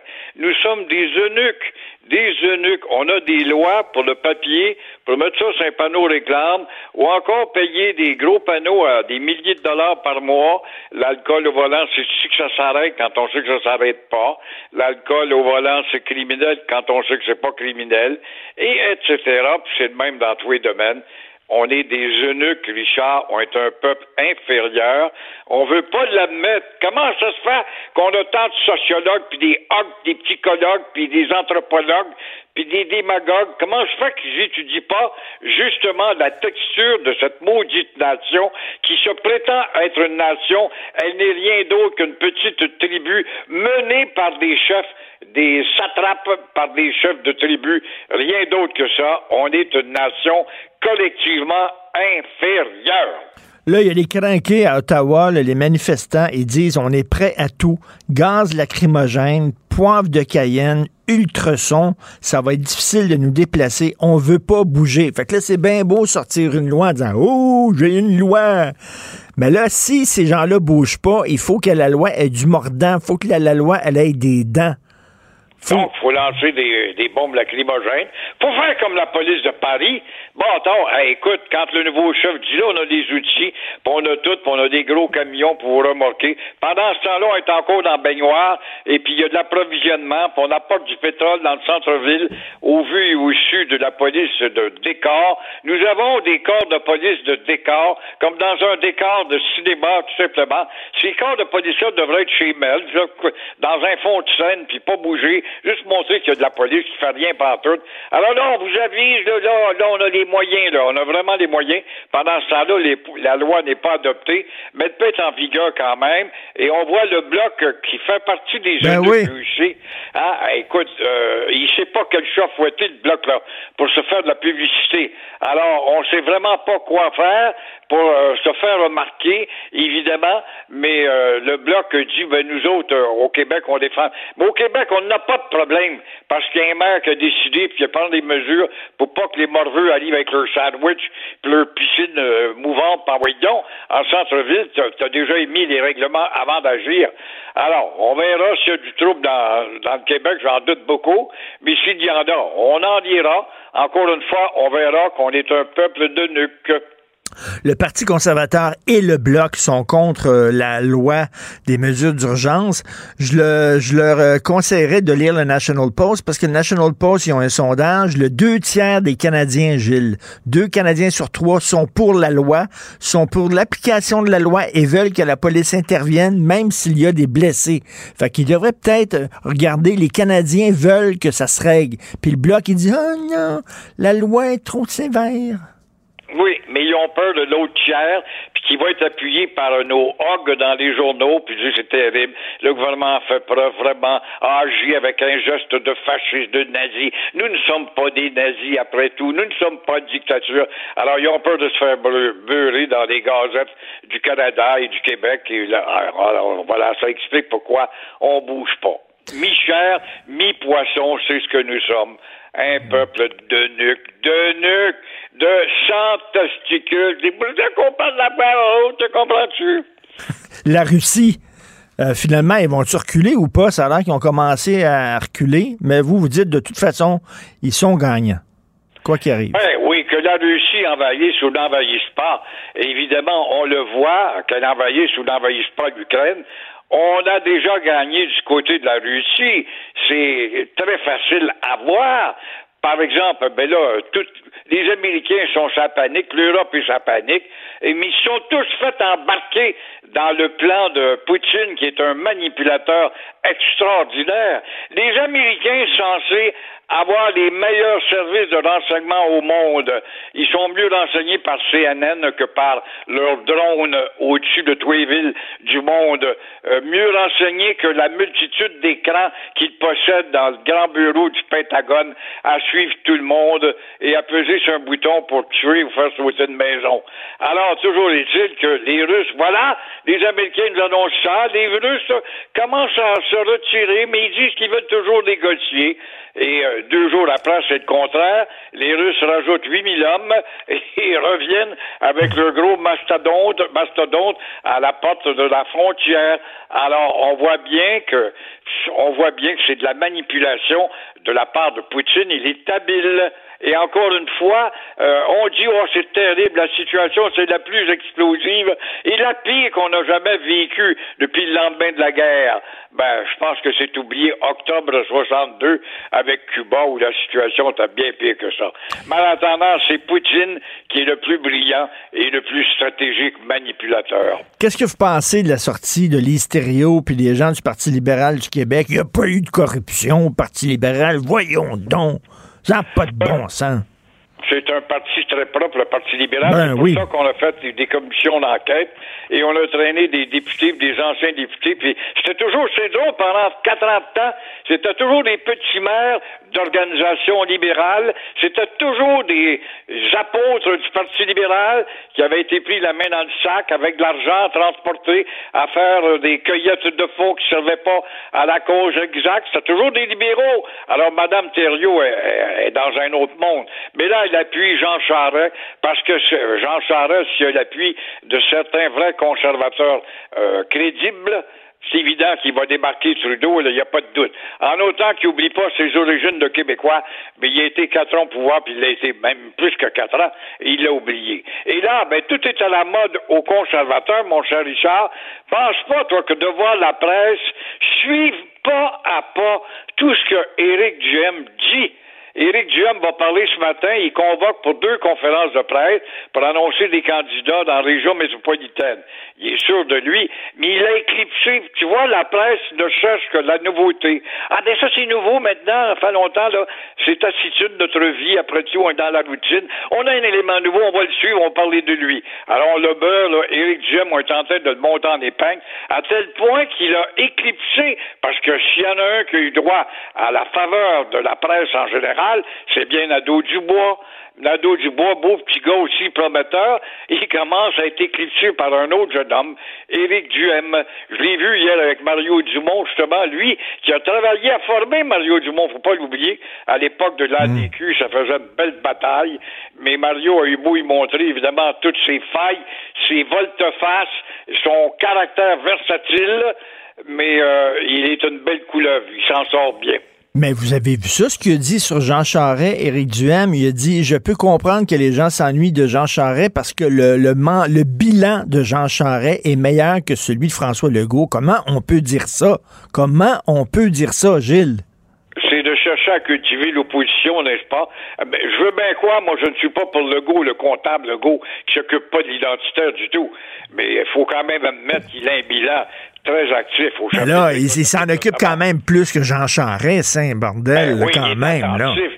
Euh, Jean Charest, au moins, euh, pardon, Legault, au moins, a frappé la balle à chaque fois qu'il y a eu un problème quelque part, d'une maison de vieux sur HSLD, dans une, urgence ou encore un problème économique. Il est venu nous émettre un commentaire ou la formation d'un groupe pour essayer de régler le problème. Ce qui n'a jamais été le cas de Jean Charest. Jean Charest a fait la sourde oreille. Il s'est maintenu au pouvoir par tout simplement l'anesthésie qu'il a pu administrer euh, dans le peuple, les officines chargées de suivre l'information. Merci, Gilles. Euh, Jean-François, on a un extrait, tu dis, de la sortie de Mme Thériault. Lise Thériault, on se laisse là-dessus parce que c'était complètement surréaliste, cette affaire-là. Merci, Gilles. On se parle demain. Je suis euh, une ancienne ministre de M. Charret. Je ne suis pas corrompue. Mes collègues ne sont pas corrompus et nous accepterons pas de se faire traiter de corrompus. Pour une écoute en tout temps, ce commentaire de Gilles Proux est maintenant disponible dans la section balado de l'application ou du site cube.radio. Cube Radio. Tout comme la série podcast de Gilles Proux, la radio, premier influenceur. Découvrez dans ce balado comment la radio a influencé le monde moderne tel qu'on le connaît d'hier à aujourd'hui. La chronique argent. Une vision des finances pas comme les autres. Salut, euh, mon cher Yves Daou. Euh, on vient de parler tantôt un peu plus tôt avec euh, Pierre-Carl Pellado et M. Duprat, le recteur de l'Université de Montréal. Tout un cadeau, ça. Écoute, 40 millions pour de, la philanthropie, en général, tu peux dire qu'il y en manque. Les universités comme McGill puis les autres, en général, ils reçoivent des millions. Mais là, aujourd'hui, Québécois fait un don historique de 40 millions à l'Université de Montréal. Et ce qui est quand même intéressant, euh, Richard, par rapport à ça, c'est l'objectif de tout ça, parce qu'on perd souvent, c'est qu'on parle de millions à des universités, mais c'est pour toute la question de la relève entrepreneuriale. Et on sait au Québec, là, actuellement, là, il y a au moins une trentaine mille d'entreprises actuellement là, qui vont passer à, à un autre propriétaire. Parce que tu as beaucoup d'entrepreneurs, ça fait 40, 30 ans qui sont... Et là, il faut qu'ils passent à à la prochaine étape. Et là, la question, c'est si ça va prendre des jeunes pour reprendre ces entreprises-là. Et on sait déjà, là, il y a des grandes banques comme la Banque nationale, Desjardins, sont dans ce qu'on appelle le reprenariat. C'est permettre à des jeunes qui, ont la, fibre entrepreneuriale de pouvoir reprendre nos, fleurons, nos petites entreprises du Québec. Mais ça, ça va nécessiter que ces gens-là, ces, ces jeunes-là aient été formés. Or, euh, c'est quand même euh, euh, un investissement important. Ben et c'est une autre génération. Ça montre que, tu sais, on, fait les choses différemment. Tu sais, avant, les, les, les, les, gens d'affaires comme Pierre Pellado, il n'est pas allé à l'université étudier l'entrepreneurship, mm. puis il n'a pas eu un MBA. Là, il est parti sa mm. business là, dans sa cuisine, puis il s'est relevé les manches, puis kiss, on va y aller. Là, puis c'est ça qu'il faisait. c'est ça qu'il faisait là. Mais maintenant, avec la nouvelle génération, ben, ça, ça prend des études, ça prend des gens qui étudient les lois les règlements, etc. C'est différent. Et le programme va s'appeler Millennium Québécois, euh, puis ainsi que le futur centre d'innovation à l'Université de Montréal. Donc, euh, quand même une initiative qui, mérite d'être saluée, là, compte tenu du fait qu'on va en avoir besoin d'entrepreneurs, mon cher ami, pour euh, la croissance au Québec. Et compte tenu que les universités sont sous-financées, hein, je disais ça dans le devoir, le, sous-financement chronique des universités, surtout des universités francophones. Euh, écoute, l'inflation, je vois ça dans la section argent aujourd'hui. les salaires ont augmenté de 2,4% mais l'essence de, de 31% les logements de 6 les, le bœuf de 13% les fruits de 8% C'est délirant. Non, actuellement, là, c'est les données de Statistique Canada qui sont sorties hier, qui comparent, par exemple, de janvier 2021 à janvier 2022. Écoute, des bons incroyables. Et, là, ce que tu vois, c'est que tu as les fruits, comme tu dis, à 8,2% le bœuf à 13 le logement à 6,2 euh, mais les salaires restent quand même relativement faibles. Mais je te rappellerai que depuis un bout de temps, je ne sais pas si tu as remarqué, là, mais il y a des gens qui réussissent à obtenir euh, des augmentations de salaire euh, assez importantes. Rappelle-toi la grève à Olimel, à Saint-Hyacinthe. Ils ont obtenu un bon de 25% d'augmentation de salaire.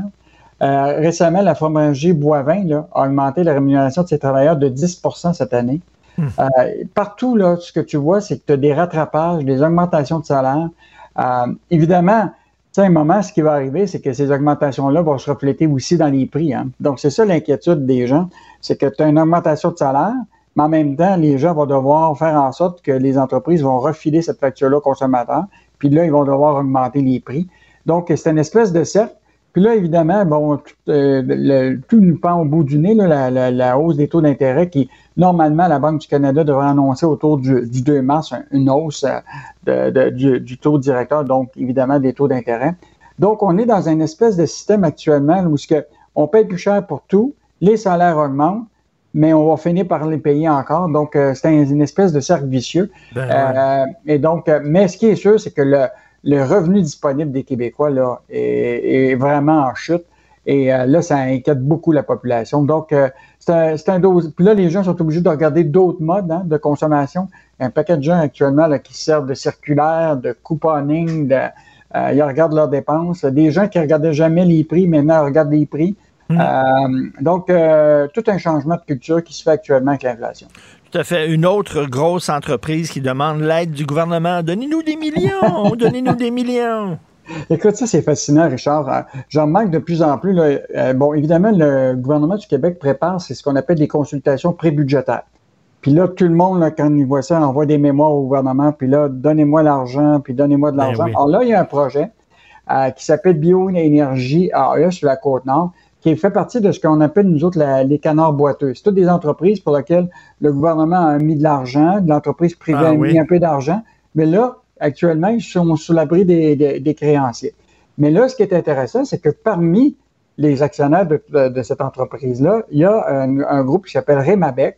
Euh, et donc, imagine-toi, le propriétaire de tout ça, c'est la famille Richardson, les Saputo. Ben. Et donc, pourquoi encore aujourd'hui le gouvernement euh, doit remettre de l'argent à des gens qui ont la capacité soit de l'emprunter à la banque, mmh. soit d'utiliser leurs propres actifs à eux pour, euh, pour euh, relancer l'entreprise. Donc, c'est un projet de bioénergie. Ce qui était prévu, là, c'est d'utiliser la biomasse, donc utiliser le bois pour créer du biocarburant. Puis là, la réalité, c'est que le projet lui-même, il se réalise pas. donc, autant dans les objectifs de quantité qui étaient prévus. donc, Là, ils demandent au gouvernement de, de avec leur nouveau plan d'affaires, de les sortir du trou. Euh, là, on va voir si le gouvernement va être prêt à leur donner 30 millions. Mais c'est assez fascinant de voir. Surtout, tu dis que c'est un canard boiteux, là. Ben, écoute, euh, jusqu'à date, là, nous, là, l'Investissement Québec, on a mis 22 millions de dollars là-dedans. Puis là, aujourd'hui, c'est à l'abri des créanciers depuis près d'un an. Ben là. fait que là, je pense qu'il y a beaucoup de questions euh, qu'il faut se poser à chaque fois que les gens approchent le gouvernement il faut être capable d'exposer qui sont les actionnaires derrière cette demande-là.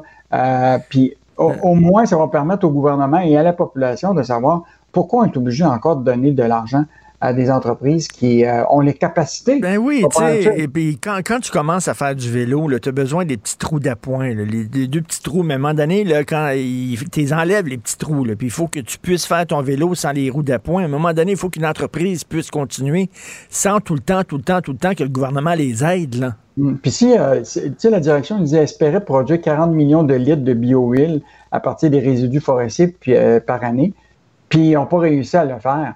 Écoute, c'est pas la faute des, des, des, des, contribuables québécois s'il y a eu ce problème-là. Et donc, euh, je pense qu'il faut vraiment se poser des questions là, sur toutes les subventions aux entreprises. Là.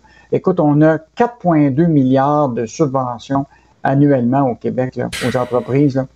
Je pense que là, il faut, faire le ménage là-dedans. Euh, exactement, faire le ménage là-dedans, tout à fait. Merci beaucoup. Martino. Des fois, quand on se sent contrarié, ben c'est peut-être parce qu'il touche à quelque chose.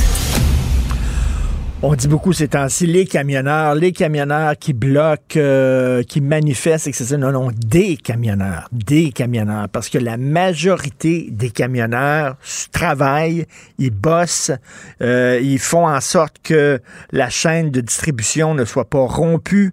Ils travaillent fort d'arrache-pied pour qu'on puisse avoir de la bière, des couches, euh, des matériaux de construction, de l'essence, euh, tout ça, des, produits alimentaires dans nos épiceries. On va en parler avec Jean Chartrand. Jean Chartrand, les camionneurs, les présidents de la section locale 106 du syndicat des Teamsters. Bonjour, M. Chartrand. Bonjour, M. Martineau. C'est important de faire la différence. C'est pas les, c'est des camionneurs, hein? Oui, effectivement, c'est des camionneurs. Par contre, par contre, je tiens à dire quand même que cette manifestation-là, au début, elle était quand même légitime. Je veux hmm. dire, euh, euh, ces travailleurs-là, ça demeure quand même des travailleurs, des camionneurs qui sont sur ces lignes-là, qui traversaient les frontières pendant le gros de la pandémie, pendant que, que le monde tombait comme des mouches, euh, c'était correct qu'ils traversent. Hmm. Aujourd'hui, ce qu'on est rendu à une étape où ce que la pandémie trappe beaucoup moins fort, là, on lui demande d'avoir des preuves vaccinales, pour on les empêche de traverser l'autre bord, ce qui est le gagne-pain aussi. OK, fait que là, ça, faut le dire, il, y a, des, questions légitimes là, euh, là-dessus. Euh, puis souvent, euh, veux dire, ces gars-là, ces gars-là puis ces femmes-là, ils sont seuls dans leur camion. Là. en quoi ils représentent une menace? Ben, effectivement, c'est ce qu'on comprend pas. par contre, il faut, se rendre à l'évidence qu'aujourd'hui, ben, il y, a des, y a des groupes d'extrême droite qui ont commencé à contrôler cette manip-là. Ça a permis l'image des camionneurs. Mais par contre, on sait très bien que les revendications premières étaient légitimes tant aussi longtemps que les manifestations demeurent respectueuses et pacifiques. Mais euh, c'est pas c'est pas tout à fait comme ça que ça se passe dans le moment. C'est dommage parce que c'est des camionneurs qui en prennent un coup. Là. Ben c'est ça, parce que ça doit être frustrant à Barnouche là, que vous voulez manifester, là, vous avez des, questions légitimes, puis tout ça, puis de voir qu'il y a une gang de crinqués qui rentrent là-dedans, puis qui détournent finalement. C'est comme un hijacking, qui détournent votre manifestation pour leur fin à eux autres. Ça doit être extrêmement frustrant. Ben, moi, j'imagine que c'est frustrant pour ces camionneurs-là. Il faut aussi euh, que je spécifie, là, vous dites que ça, ça nous frustre. Euh, oui, c'est frustrant pour l'image des camionneurs, mais moi, en tant que représentant syndical, puis représentant de mes travailleurs syndical avec nous, la 90 de, nos, de nos camionneurs sont vaccinés. Euh, par contre, on respecte quand même la légitimité de, des revendications de ces camionneurs-là. Mais là, on, s'entend tous les deux que, regardez, là, le contrôle, ils l'ont vraiment perdu. Puis euh, ça, mais on n'y peut rien. Pas, pas, nous, en tout cas, qui peut régler ce problème-là. Est-ce que vous avez peur que ça, ça ternisse un peu l'image des camionneurs et la réputation? Effectivement, ça le fait, mais euh, je prends le temps de le dire. C'est pas, c'est pas, faut pas, faut pas généraliser puis mettre toute cette, grosse problématique-là puis les foleries qui se passent là sur le dos des camionneurs. Moi, je pense que c'est pas, c'est pas les camionneurs en réalité qui se rendent à ces étapes-là puis qui, qui, qui, pognent le Parlement en, en otage. Moi, je pense pas que ce soit des camionneurs. Ouais, c'est qui ces, ces, ces gars-là? Là? Parce que là, vous dites la grande majorité des camionneurs continuent de travailler. Puis d'ailleurs, moi, j'ai parlé à un camionneur la semaine passée. Il dit à cause du le, pont ambassadeur qui était bloqué, il a dû faire un détour de 10 heures. Il était pas content pendant tout. Il dit, Christy, euh, on est les premières victimes de ce Christy de blocus-là, c'est à nous autres. C'est qui ces camionneurs-là? C'est-tu vraiment des gens qui travaillent, qui sont connus dans le milieu de l'industrie ou Oui, oui, c'est les, ces camionneurs-là, c'est des camionneurs. Ben, par contre, moi, je trouve que le combat qui se passe présentement est peut-être pas le bon. On le sait déjà qu'il y a plein, plein, plein de problèmes dans cette industrie-là. Euh, euh, Aujourd'hui, il n'y a pas d'intérêt. Il y a une pénurie de main-d'œuvre qui est terrible. Mais cette pénurie de main-d'œuvre-là n'est pas créée parce qu'on demande une preuve d'accident. Elle est créée depuis des années. Cette industrie-là, elle, s'en va vers le bas. Les conditions de travail des travailleurs sont exécrables, sont basses les heures de travail sont, inhumaines. Euh, un jeune aujourd'hui, euh, on regardait, on a fait un peu de sondage, il n'y a plus un jeune qui est intéressé à, à, faire ce job-là. Comment voulez-vous qu'un travailleur, euh, un jeune travailleur qui veut, qui veut se fonder une famille puisse réussir dans l'industrie du camionnage. Moi, je pense qu'il y a beaucoup d'ajustements à faire à l'intérieur de l'industrie. Il va falloir que les gouvernements euh, entendent un petit peu puis écoutent un petit peu les camionneurs puis euh, rétablir les choses comme elles doivent être. Parce que c'est plus, c'est plus, euh, c'est plus évident de travailler dans cette industrie-là. C'est pas évident. C'est ça. Moi, j'entendais des histoires des fois. Il faut que vous rouliez pendant tellement, tellement d'heures. J'imagine que c'est plus réglementé maintenant, mais il y a des camionneurs qui disaient, des fois, on est quasiment obligé de prendre des pilules pour se tenir éveillé ben, parce que sinon, on n'arrivera pas. Là. Ben, effectivement. Les heures, un, camionneur aujourd'hui, pour être capable de se faire un salaire décent pour prendre soin de sa famille, mais est obligé de faire des heures de fou euh, pour avoir un salaire potable. Euh, il n'y a pas d'auto. Des camionneurs aujourd'hui, ça peut partir le dimanche matin, ça revient le samedi, ça couche dans un camion avec une, boîte à sardines en arrière, ça monte des sandwichs, puis c'est jamais à la maison. Fait que c'est pas évident pour un jeune qui, qui, qui veut se créer une famille de dire ben moment d'aller chauffeur.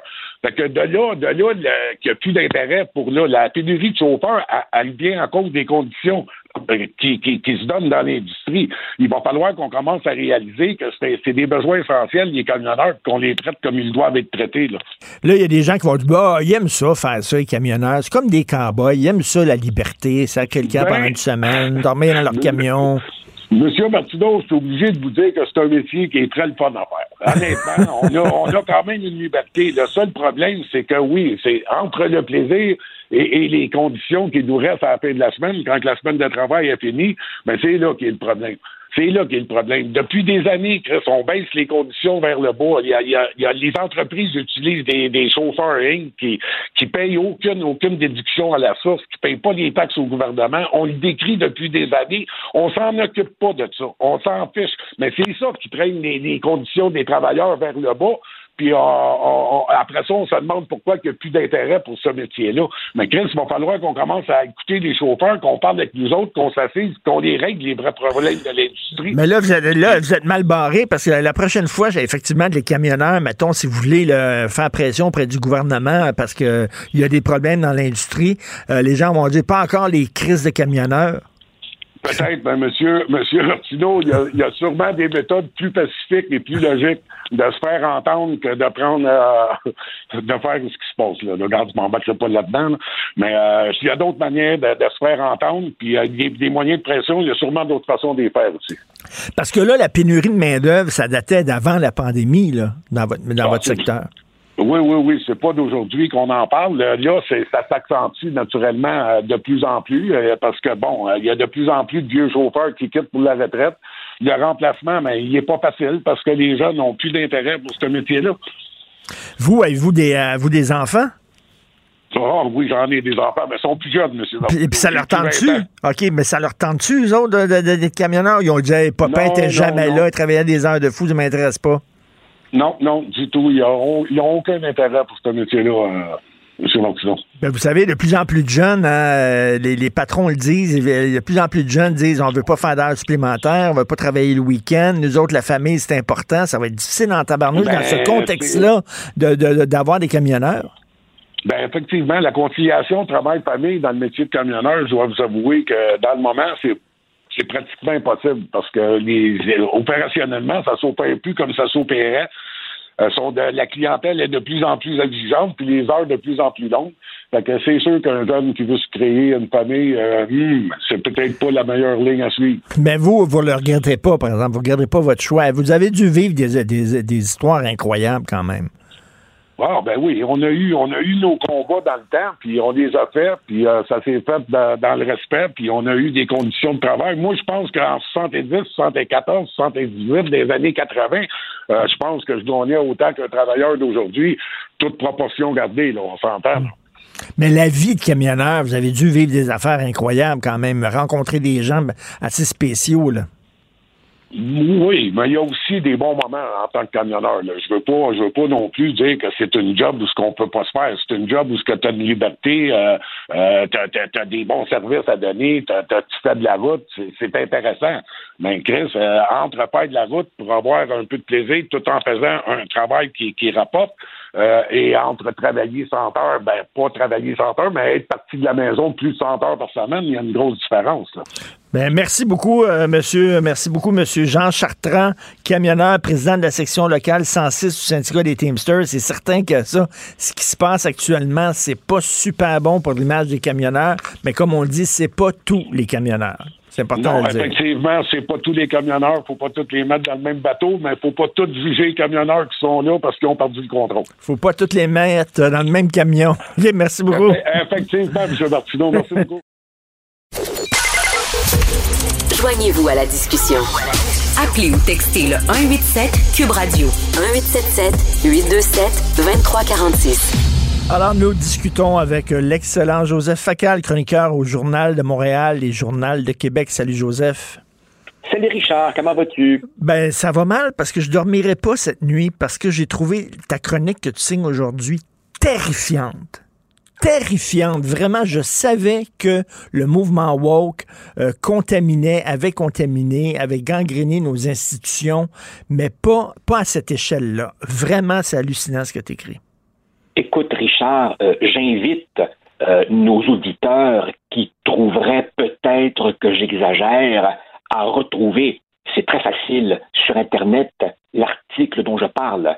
En fait, mon propos de ce matin n'est qu'un résumé de ce qui est euh, explicité en long et en large dans l'article du, Wall Street Journal. Essentiellement, tu as deux personnes qui ont reçu donc euh, des vidéos euh, filmées lors d'une conférence euh, aux États-Unis qui réunissait des milliers, des milliers d'administrateurs scolaires d'écoles maternelles et secondaires. Et là, on s'aperçoit que véritablement, il y a des ateliers, des ateliers de formation pour euh, enseigner à tous ces gens comment ensuite introduire l'idéologie woke euh, à partir de la maternelle. Donc, ce qu'il faut réaliser, Richard, c'est qu'on est bien au-delà de ne pas prononcer tel mot, ne pas lire tel livre ou tel professeur qui euh, a été pris en chasse par la meute sur les réseaux sociaux. Non, c'est quelque chose de beaucoup plus large, beaucoup plus structuré, et j'ai trouvé important de le rappeler ces temps-ci pour une raison précise. C'est que ce qui se passe euh, aux États-Unis finit inévitablement par traverser la frontière canadienne et arriver ici, avec évidemment des variantes. Or, ces derniers jours, pour des raisons liées aux camionneurs d'Ottawa, on en a, euh, on a beaucoup parlé avec raison. Avec raison. Mm de la présence de l'extrême droite euh, euh, qui aurait des ramifications également au Canada. Et, sans minimiser ce problème réel dont nous prenons tous conscience, je voulais aussi attirer l'attention sur le fait qu'il ne faut pas non plus oublier l'extrémisme à gauche, qui lui est, je te dirais, plus subtil, plus perfide et, peut-être aussi plus efficace parce qu'il a compris que empoisonner les esprits est un travail de longue haleine que tu dois entreprendre dès la maternelle. Et quand, et quand on forme des responsables scolaires en leur disant kindergartners, donc les enfants qui fréquentent la maternelle, ont une inclinaison spontanée à voir l'injustice et il faut capitaliser là-dessus pour les rendre des obsédés de la question raciale, eh bien, pour ceux qui pensent que tout ceci n'est qu'un épiphénomène, je montre que non,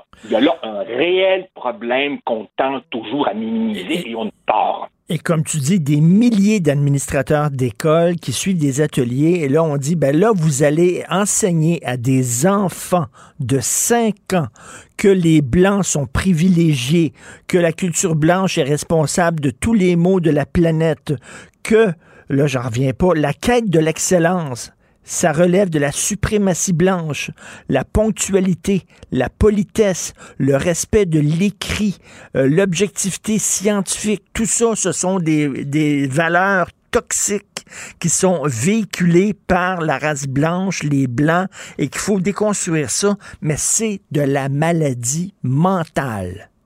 C'est de la maladie c'est de la maladie mentale, Richard, mais toi et moi euh, savons bien que s'il y a une chose que l'histoire du XXe siècle enseigne, c'est que le délire, parfois, peut prendre le contrôle des institutions et faire des ravages. Et ce à quoi on assiste maintenant, c'est un délire de type maoïste, de type garde rouge à la sauce racialiste. Euh, et, là, euh, en plus de ce que tu as euh, évoqué, rappelle-toi, il est aussi question d'introduire dans les écoles des, des cercles de guérison, n'est-ce pas, pour que l'enfant comprenne que sa couleur de peau est un traumatisme inné. Et, et si euh, il ne le comprend pas spontanément, ben là, on lui explique, mon petit pitou, n'oublie jamais, tes ancêtres ont aussi beaucoup souffert. Et, on invente évidemment du jargon et des concepts de type universitaire qui ont l'air pseudo-savants, violence intergénérationnelle et tout, pour donner un vernis de sérieux à qui est véritablement un endoctrinement.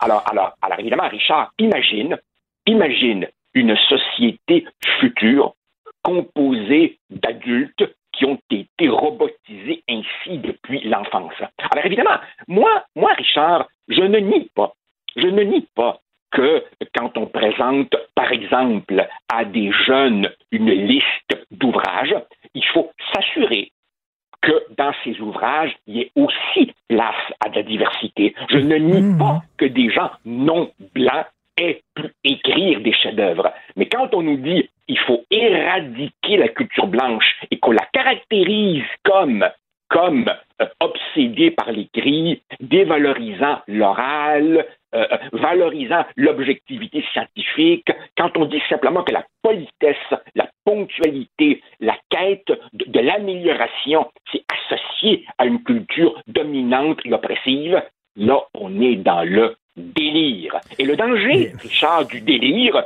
c'est justement de le balayer du revers de la main en se disant c'est des capotés. Oui, mais quand les capotés ont du pouvoir institutionnel, il y a Et là, tu dis, bon, on condamne avec raison les camionneurs d'Ottawa, par exemple, qui utilisent des enfants comme boucliers.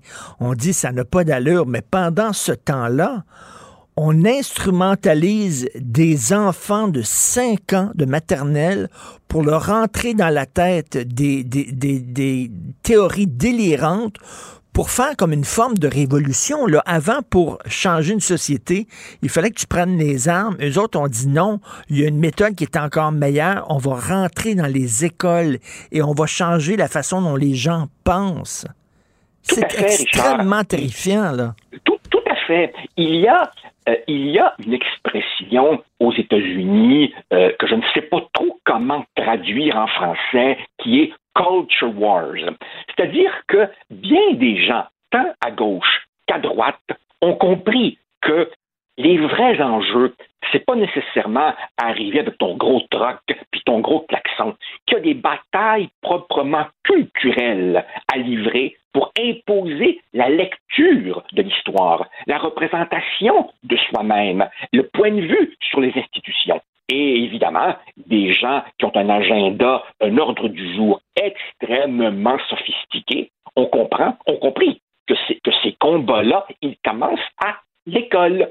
Euh, euh, et, même si euh, ça peut sembler tout à fait délirant et salé, terrifiant et salé, c'est la réalité. Et pour ceux qui trouveraient que je pousse le bouchon un peu loin, je les invite tout simplement à aller lire. Vous n'avez même pas besoin d'être abonné. Vous, vous, allez sur Google et vous rentrez Andrew Gutman, Paul Rossi, Wall Street Journal 11 février, et vous allez voir si j'exagère. Mais à la limite, c'est même raciste parce que lorsqu'on dit, euh, Joseph, que la ponctualité, c'est une valeur que les Blancs imposent, la politesse, c'est une valeur que les Blancs imposent, le respect de l'écrit, tout ça, ce qu'on dit, c'est que les Noirs, eux autres, sont pas capables d'arriver à l'heure, sont pas capables d'être polis, puis sont pas capables d'écrire correctement parce que ça, c'est une valeur de Blanc. Mais à la limite, c'est d'une condescendance épouvantable envers les Noirs c'est d'une effroyable condescendance.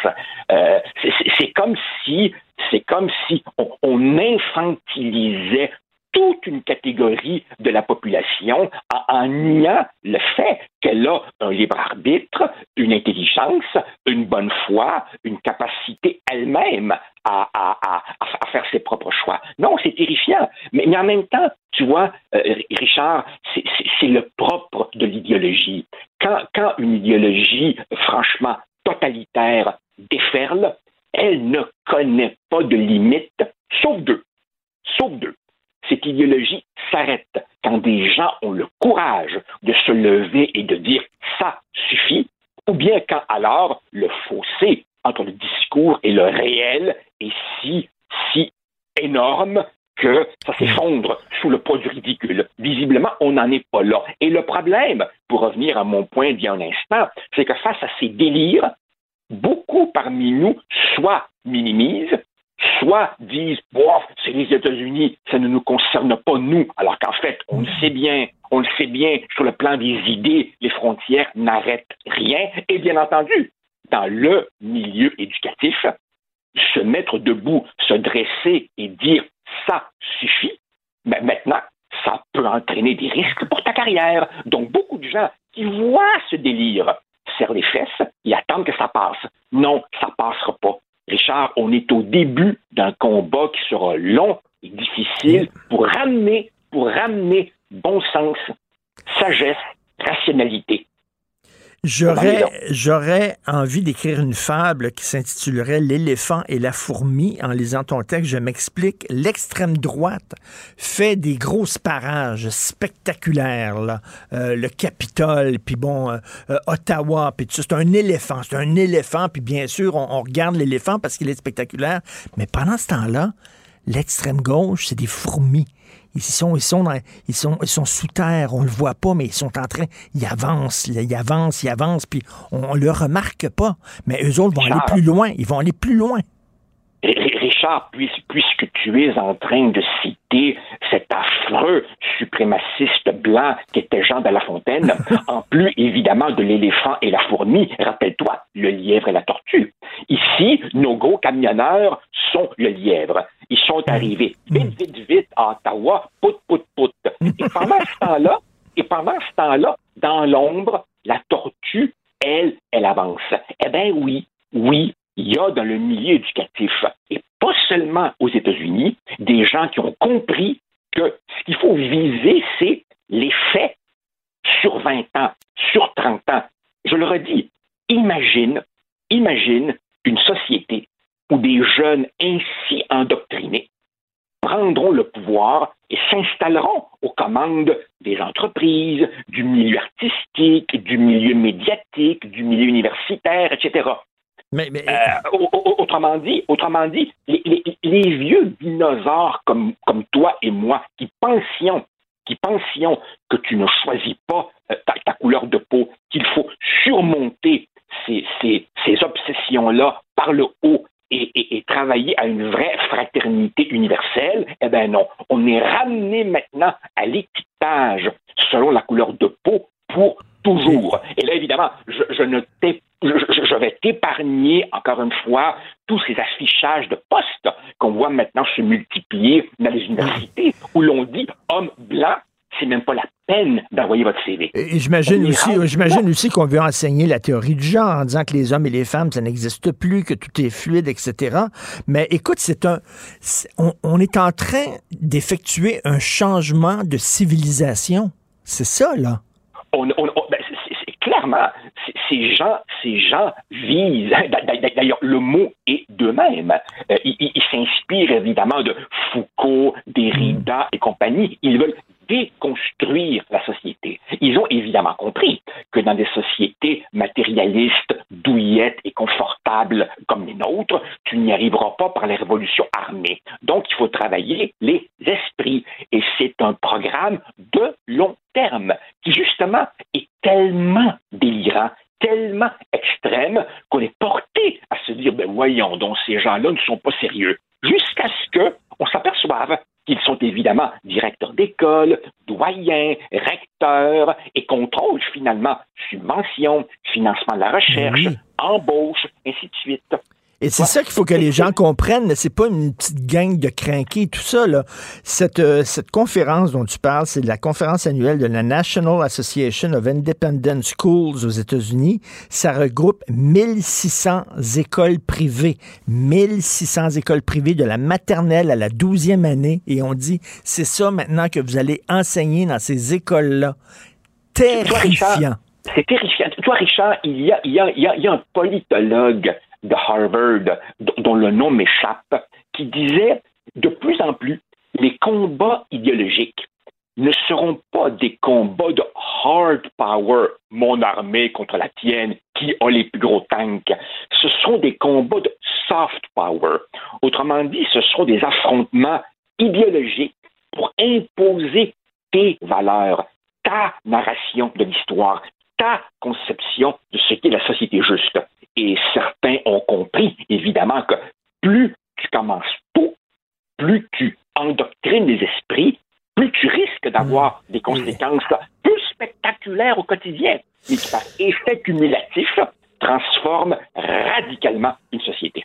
Mon cher Joseph, j'espère qu'on va se croiser à la Place des Arts le 21 mai. J'ai mes billets. Sophie a son billet. Le 21 mai à la Place des Arts, c'est une conférence de Jordan Peterson. Il vient à Montréal. Il va parler. C'est un des grands euh, combattants contre la mouvance woke. Et il va être sur scène. J'ai acheté mes billets dès que j'ai vu ça parce que ça prend des Peterson, ça prend des Joseph Facal. C'est terrifiant, oui. Et, Richard, mais, mais, mais tu sais, n'est-ce pas, qu'il y a, il y a à peu près un mois, Jordan Peterson a annoncé qu'il quittait l'Université de Toronto. Il, y est, il y est professeur émérite.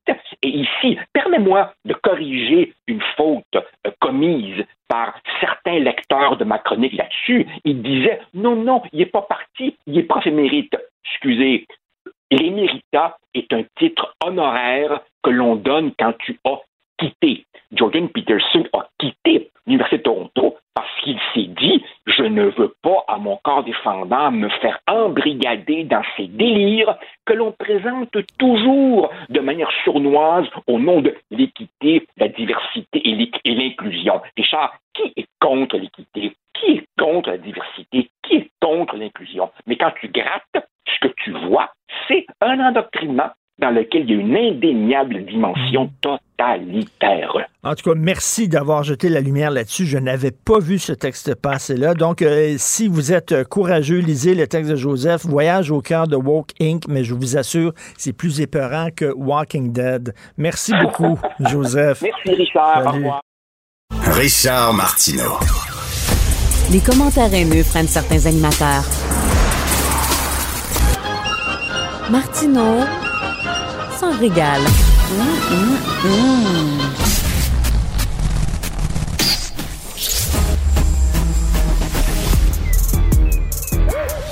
Mathieu Bocoté. Il représente un segment très important de l'opinion publique. Richard Martineau. Tu vis sur quelle planète? La rencontre. Je regarde ça et là, je me dis, mais c'est de la comédie. C'est hallucinant. La rencontre. Bocoté. Martineau. Alors, Mathieu, parle-moi de, je te cite, euh, la sortie lunaire et clownesque de Lise. Oui, euh, c'était quand même assez fascinant cette affaire-là. C'est-à-dire, euh, plus la question de l'héritage de Jean Charest revient au cœur de la vie publique. Jean Charest, donc, ce ne sont pas les années les plus lumineuses du Québec post-référendaire. Je on- comme je me dire, on peut considérer que son gouvernement avait un handicap éthique. Je ne vais pas plus loin, mais j'ai l'impression qu'on dit quand même beaucoup de choses en disant ça. C'est un gouvernement qui a abîmé les intérêts nationaux du Québec sur la langue, la culture, tout ça. Euh, donc, en gros, les Québécois ont gardé un mauvais souvenir de Jean Charest. Et là, on a Mme Thériault hier qui sort et qui, avec un air, mais euh, je dirais, euh, de professeur d'école, qui, mais de professeur d'école qui donne, qui donne des, coups de strap, euh, explique à chacun qu'il devrait avoir honte d'avoir osé critiquer ce si grand homme qu'était Jean Charest, que critiquer Jean Charest, en fait, ces gens-là, tout le monde est mal placé pour critiquer Jean Charest, et que le- il serait temps que le Parti libéral se porte à la défense de celui qui fut le, le chef du Parti libéral des temps, des temps récents.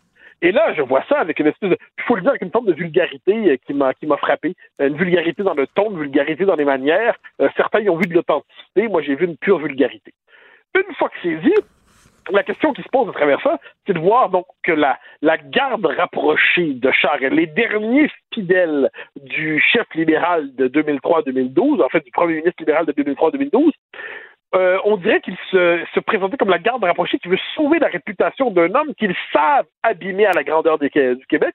Et là, ils veulent le reconstruire à la manière d'un chef vertueux, jamais condamné, qui mériterait pour cela non seulement d'avoir son honneur lavé, mais d'être considéré comme un grand premier ministre.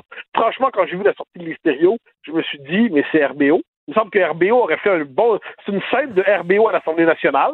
Eh bien non, c'était un personnage réel, en temps réel, un personnage qui cherchait à nous présenter Jean Charest comme un des leaders exemplaires du Québec contemporain. Devant tout cela, je vais hésiter à m'étrangler et partir à rire.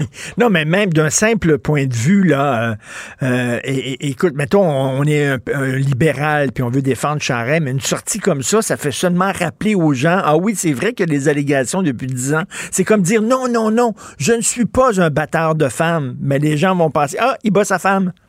Non, non, mais c'est- c'est- c'est sur- on voit ça, et la manière de le défendre, c'était surtout, il y avait un côté, euh, comment je pourrais dire ça, il y avait un côté sermonneur et vulgaire tout à la fois dans le propos de Mme Thériault. Et, et j'ai l'impression que le Parti libéral, il y a un double défi en ce moment, c'est le défi de Dominique Anglade, puis il n'est pas dit qu'elle parvienne à, la- à le surmonter. C'est un, l'héritage Charest, c'est un parti qui fondamentalement s'est dégradé démocratiquement. Et quoi qu'on pense de la commission Charbonneau et de ses conclusions, ce n'est pas pour rien que la, co- la commission Charbonneau est arrivée. Et là, évidemment, c'est ce que je disais hier à la joute, certains nous disent oui, mais un instant, les problèmes éthiques, il y en a dans tous les partis. Au PQ, il y a eu Oxygène 9. Attends, un, instant là. C'est comme si on nous disait d'un côté, il y a un hamster, de l'autre, il y a un hippopotame, mais c'est deux animaux, donc c'est. La même affaire. Non, les copains. Les problèmes éthiques, les problèmes euh, liés au Parti libéral, au financement des partis de ça, c'est pas la même chose au PQ puis et, au PLQ. Il y a quand même des limites à faire des équivalences là où il n'y en a pas. Comme qui dirait, pas d'amalgame. Mais, mais, mais, donc, il y a des années Charest dont le Parti libéral doit, doit se laver. Et il y a aussi des années Couillard, faut pas l'oublier, qui est un parti libéral tellement fédéraliste qu'il s'était trudeauisé intégralement. Comment redevenir, et là, la question du Parti libéral est toute simple, c'est un parti qui dépend exclusivement pour exister du vote euh, anglophone et allophone. Chez les francophones, c'est un parti qui fait 10 10 chez les francophones. C'est un parti qui, aujourd'hui, est groupusculaire chez les francophones, mais qui, par euh, l'appui sur le mode du vote euh, en bloc des allophones et des anglophones, est l'opposition officielle. Mais je pense que c'est un parti qui, s'il veut renouer avec les francophones, et j'ignore si c'est possible, devra se demander pourquoi les Québécois, globalement, ont gardé un si mauvais souvenir de Jean Charest, plutôt que de se porter à la défense d'un homme et de nous le présenter presque à la manière d'un grand premier ministre du Québec contemporain.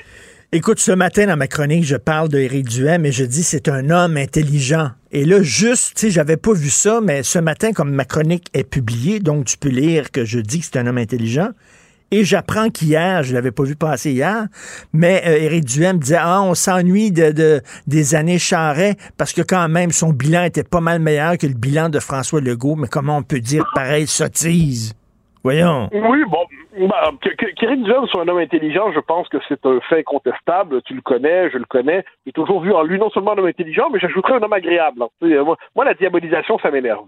Ensuite, le problème de Duhem sur le plan politique, c'est que c'est quelqu'un qui, dit n'importe quoi.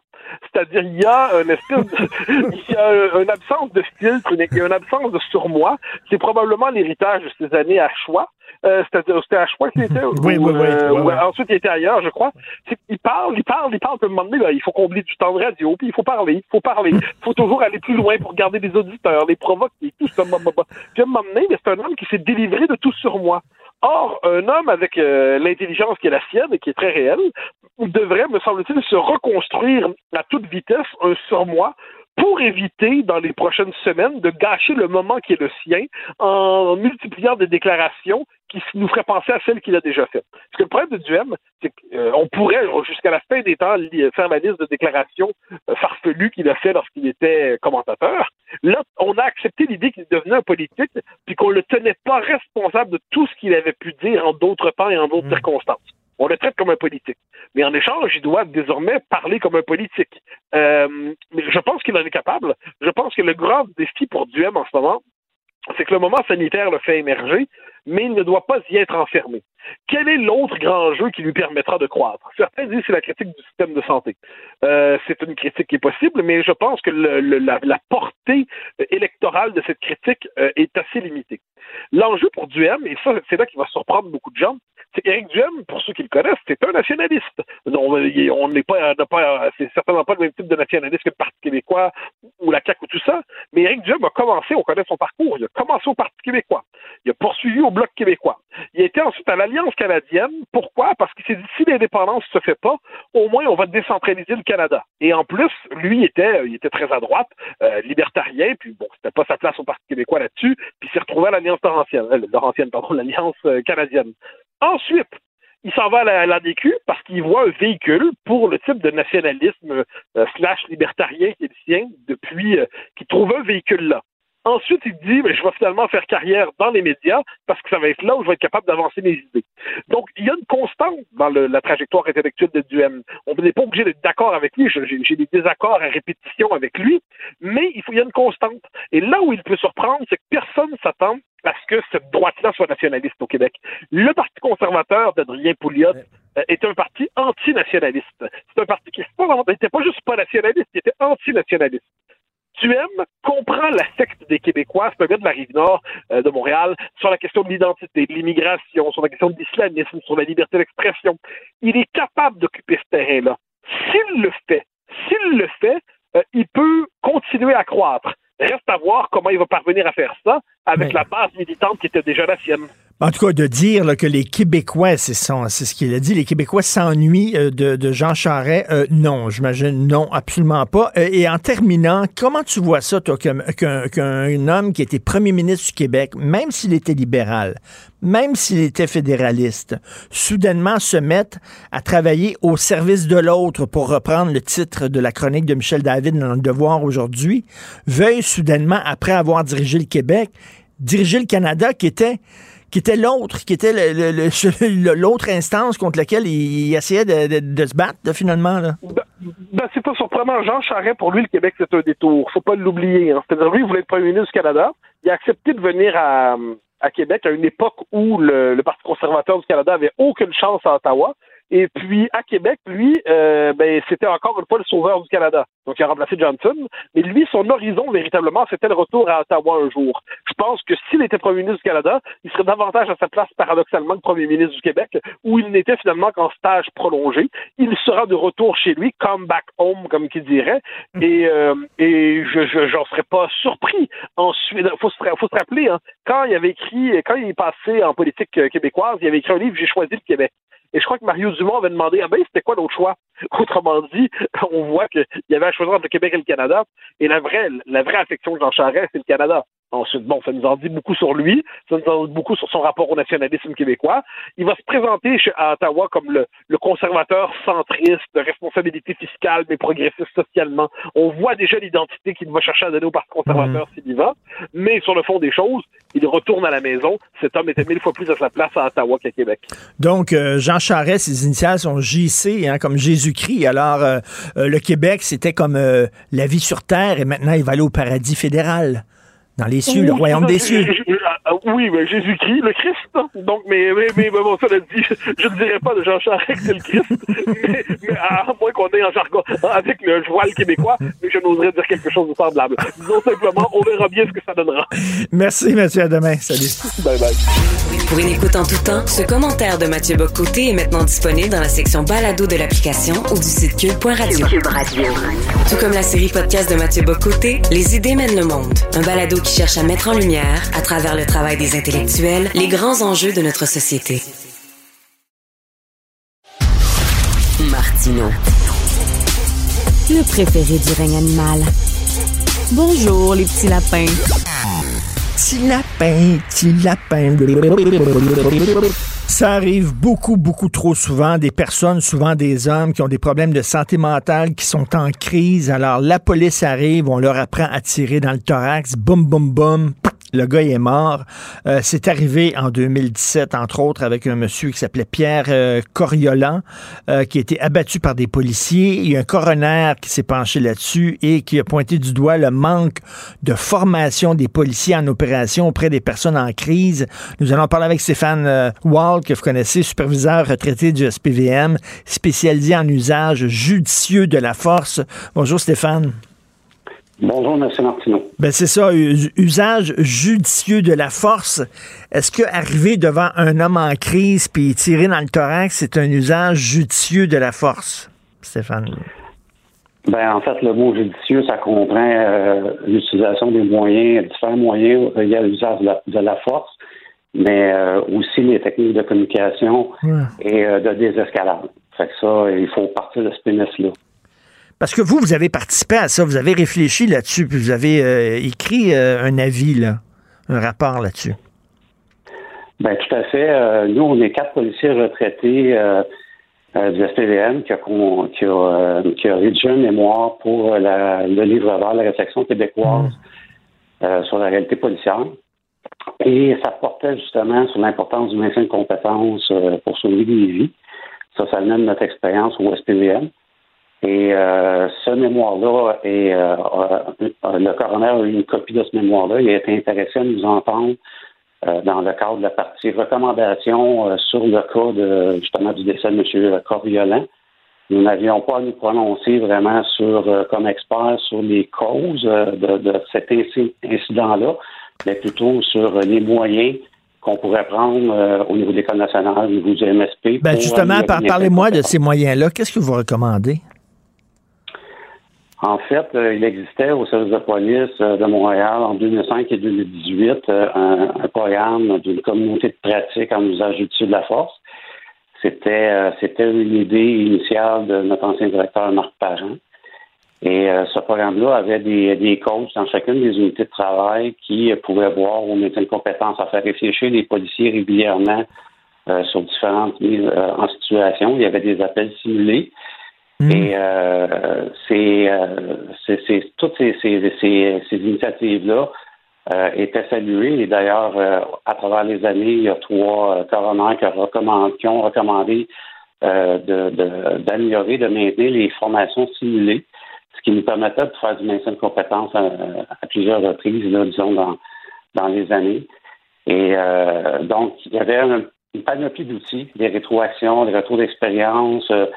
On voulait s'assurer que les policiers étaient toujours au summum au niveau de la réflexion, puis au niveau des meilleures pratiques. Et c'est ce qu'on a proposé de faire pour l'ensemble des policiers du Québec à travers la réflexion sur le livre blanc.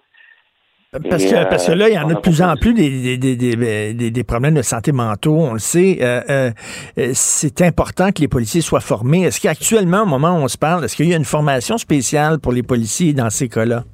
Comment intervenir? Ben, ben tout à fait. Euh, il y a une formation qui se donne, qui s'appelle Endément des escalades au SPM. Cette formation-là a commencé en 2018, alors que l'événement M. Corrigan est arrivé en 2017. 2017, oui, donc euh, les policiers ne n'étaient pas formés. Le coroner le mentionne très clairement là, que les policiers n'avaient pas cette formation-là. Mais à la base, euh, ce que le coroner mentionne aussi, c'est que euh, même quand on est formé en désescalade, il n'y a pas de magie en, en, usage de la force. C'est-à-dire que une personne qui est en crise, qui est schizophrène, paranoïde, peut ne pas capter les informations que les policiers lui transmettent. donc, mmh. dans son délire, peut passer à l'attaque et décider d'attaquer les policiers. Donc, ce n'est pas à 100% même des policiers formés en désescalade, ça ne résoudra pas à 100% mais on a plus de chances, on optimise les chances euh, de, résoudre pacifiquement une situation. Et les gens qui disent ah la solution miracle c'est le pistolet à impulsion électrique, vous en pensez quoi? Ben, il n'y a aucune arme euh, en utilisation de la force, il n'y a jamais rien de magique, comme je viens de dire.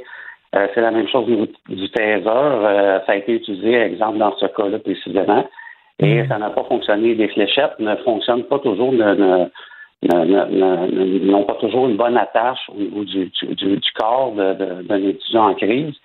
Et euh, parfois, euh, il y a des, même des décharges partielles qui peuvent survenir et la, personne en crise peut continuer d'attaquer avec un, avec un couteau, un tournevis. Mm. Donc, les policiers doivent utiliser d'autres types d'armes et il n'y a aucune arme qui fonctionne à 100 parce que c'est sûr que le policier doit se protéger, on comprend ça, ça prend pas de temps. Quand on a un couteau dans les mains, se lancer sur un policier puis le poignarder, ça se fait en quelques secondes.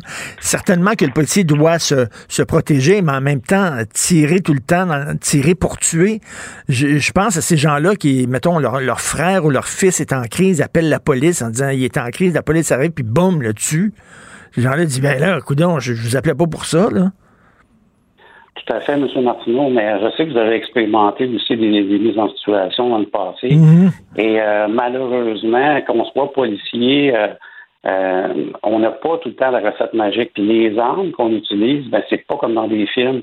c'est très difficile pour un policier de tirer sur une personne qui, qui court vers vous à toute vitesse avec des armes dans les mains, de tirer dans une jambe. Euh, ça n'est pas enseigné parce que c'est difficile à atteindre. Puis le policier hmm. ne peut pas prendre la chance d'être poignardé pour euh, espérer que sa balle va atteindre la cuisse sur une cible en mouvement. Donc, le policier doit protéger sa vie, protéger les citoyens autour aussi. Et malheureusement, il n'y a pas d'arme magique qui existe encore pour dire euh, on va arrêter immédiatement quelqu'un d'avancer. Fait que là, vous, euh, c'est ça, on vous forme, là, on va former les policiers pour euh, comment, comment discuter euh, avec cette personne-là, comment la calmer, tout ça. Mais un policier, en même temps, c'est pas un psychologue, c'est pas un travailleur social, Ben, écoutez, le rôle de la police a évolué beaucoup à travers les mm-hmm. années, puis de plus en plus, les formations sont axées vers le, le côté social, puis essayer justement de résoudre des crises. Et il faut, faut remettre ça, les choses dans son contexte. Là, on parle de 50 000 appels par année au SPVM en santé mentale. Euh, ça arrive très, très, très, euh, d'une manière minimale que des, que des situations vont, vont mal virer. Donc, à Montréal, dans les quatre dernières années, disons depuis 2017, c'est arrivé peut-être à, trois reprises seulement. Alors, sur 150 000 appels, et la majorité du temps, quand les policiers parlent avec quelqu'un, ben, on résout la, la, crise pacifiquement.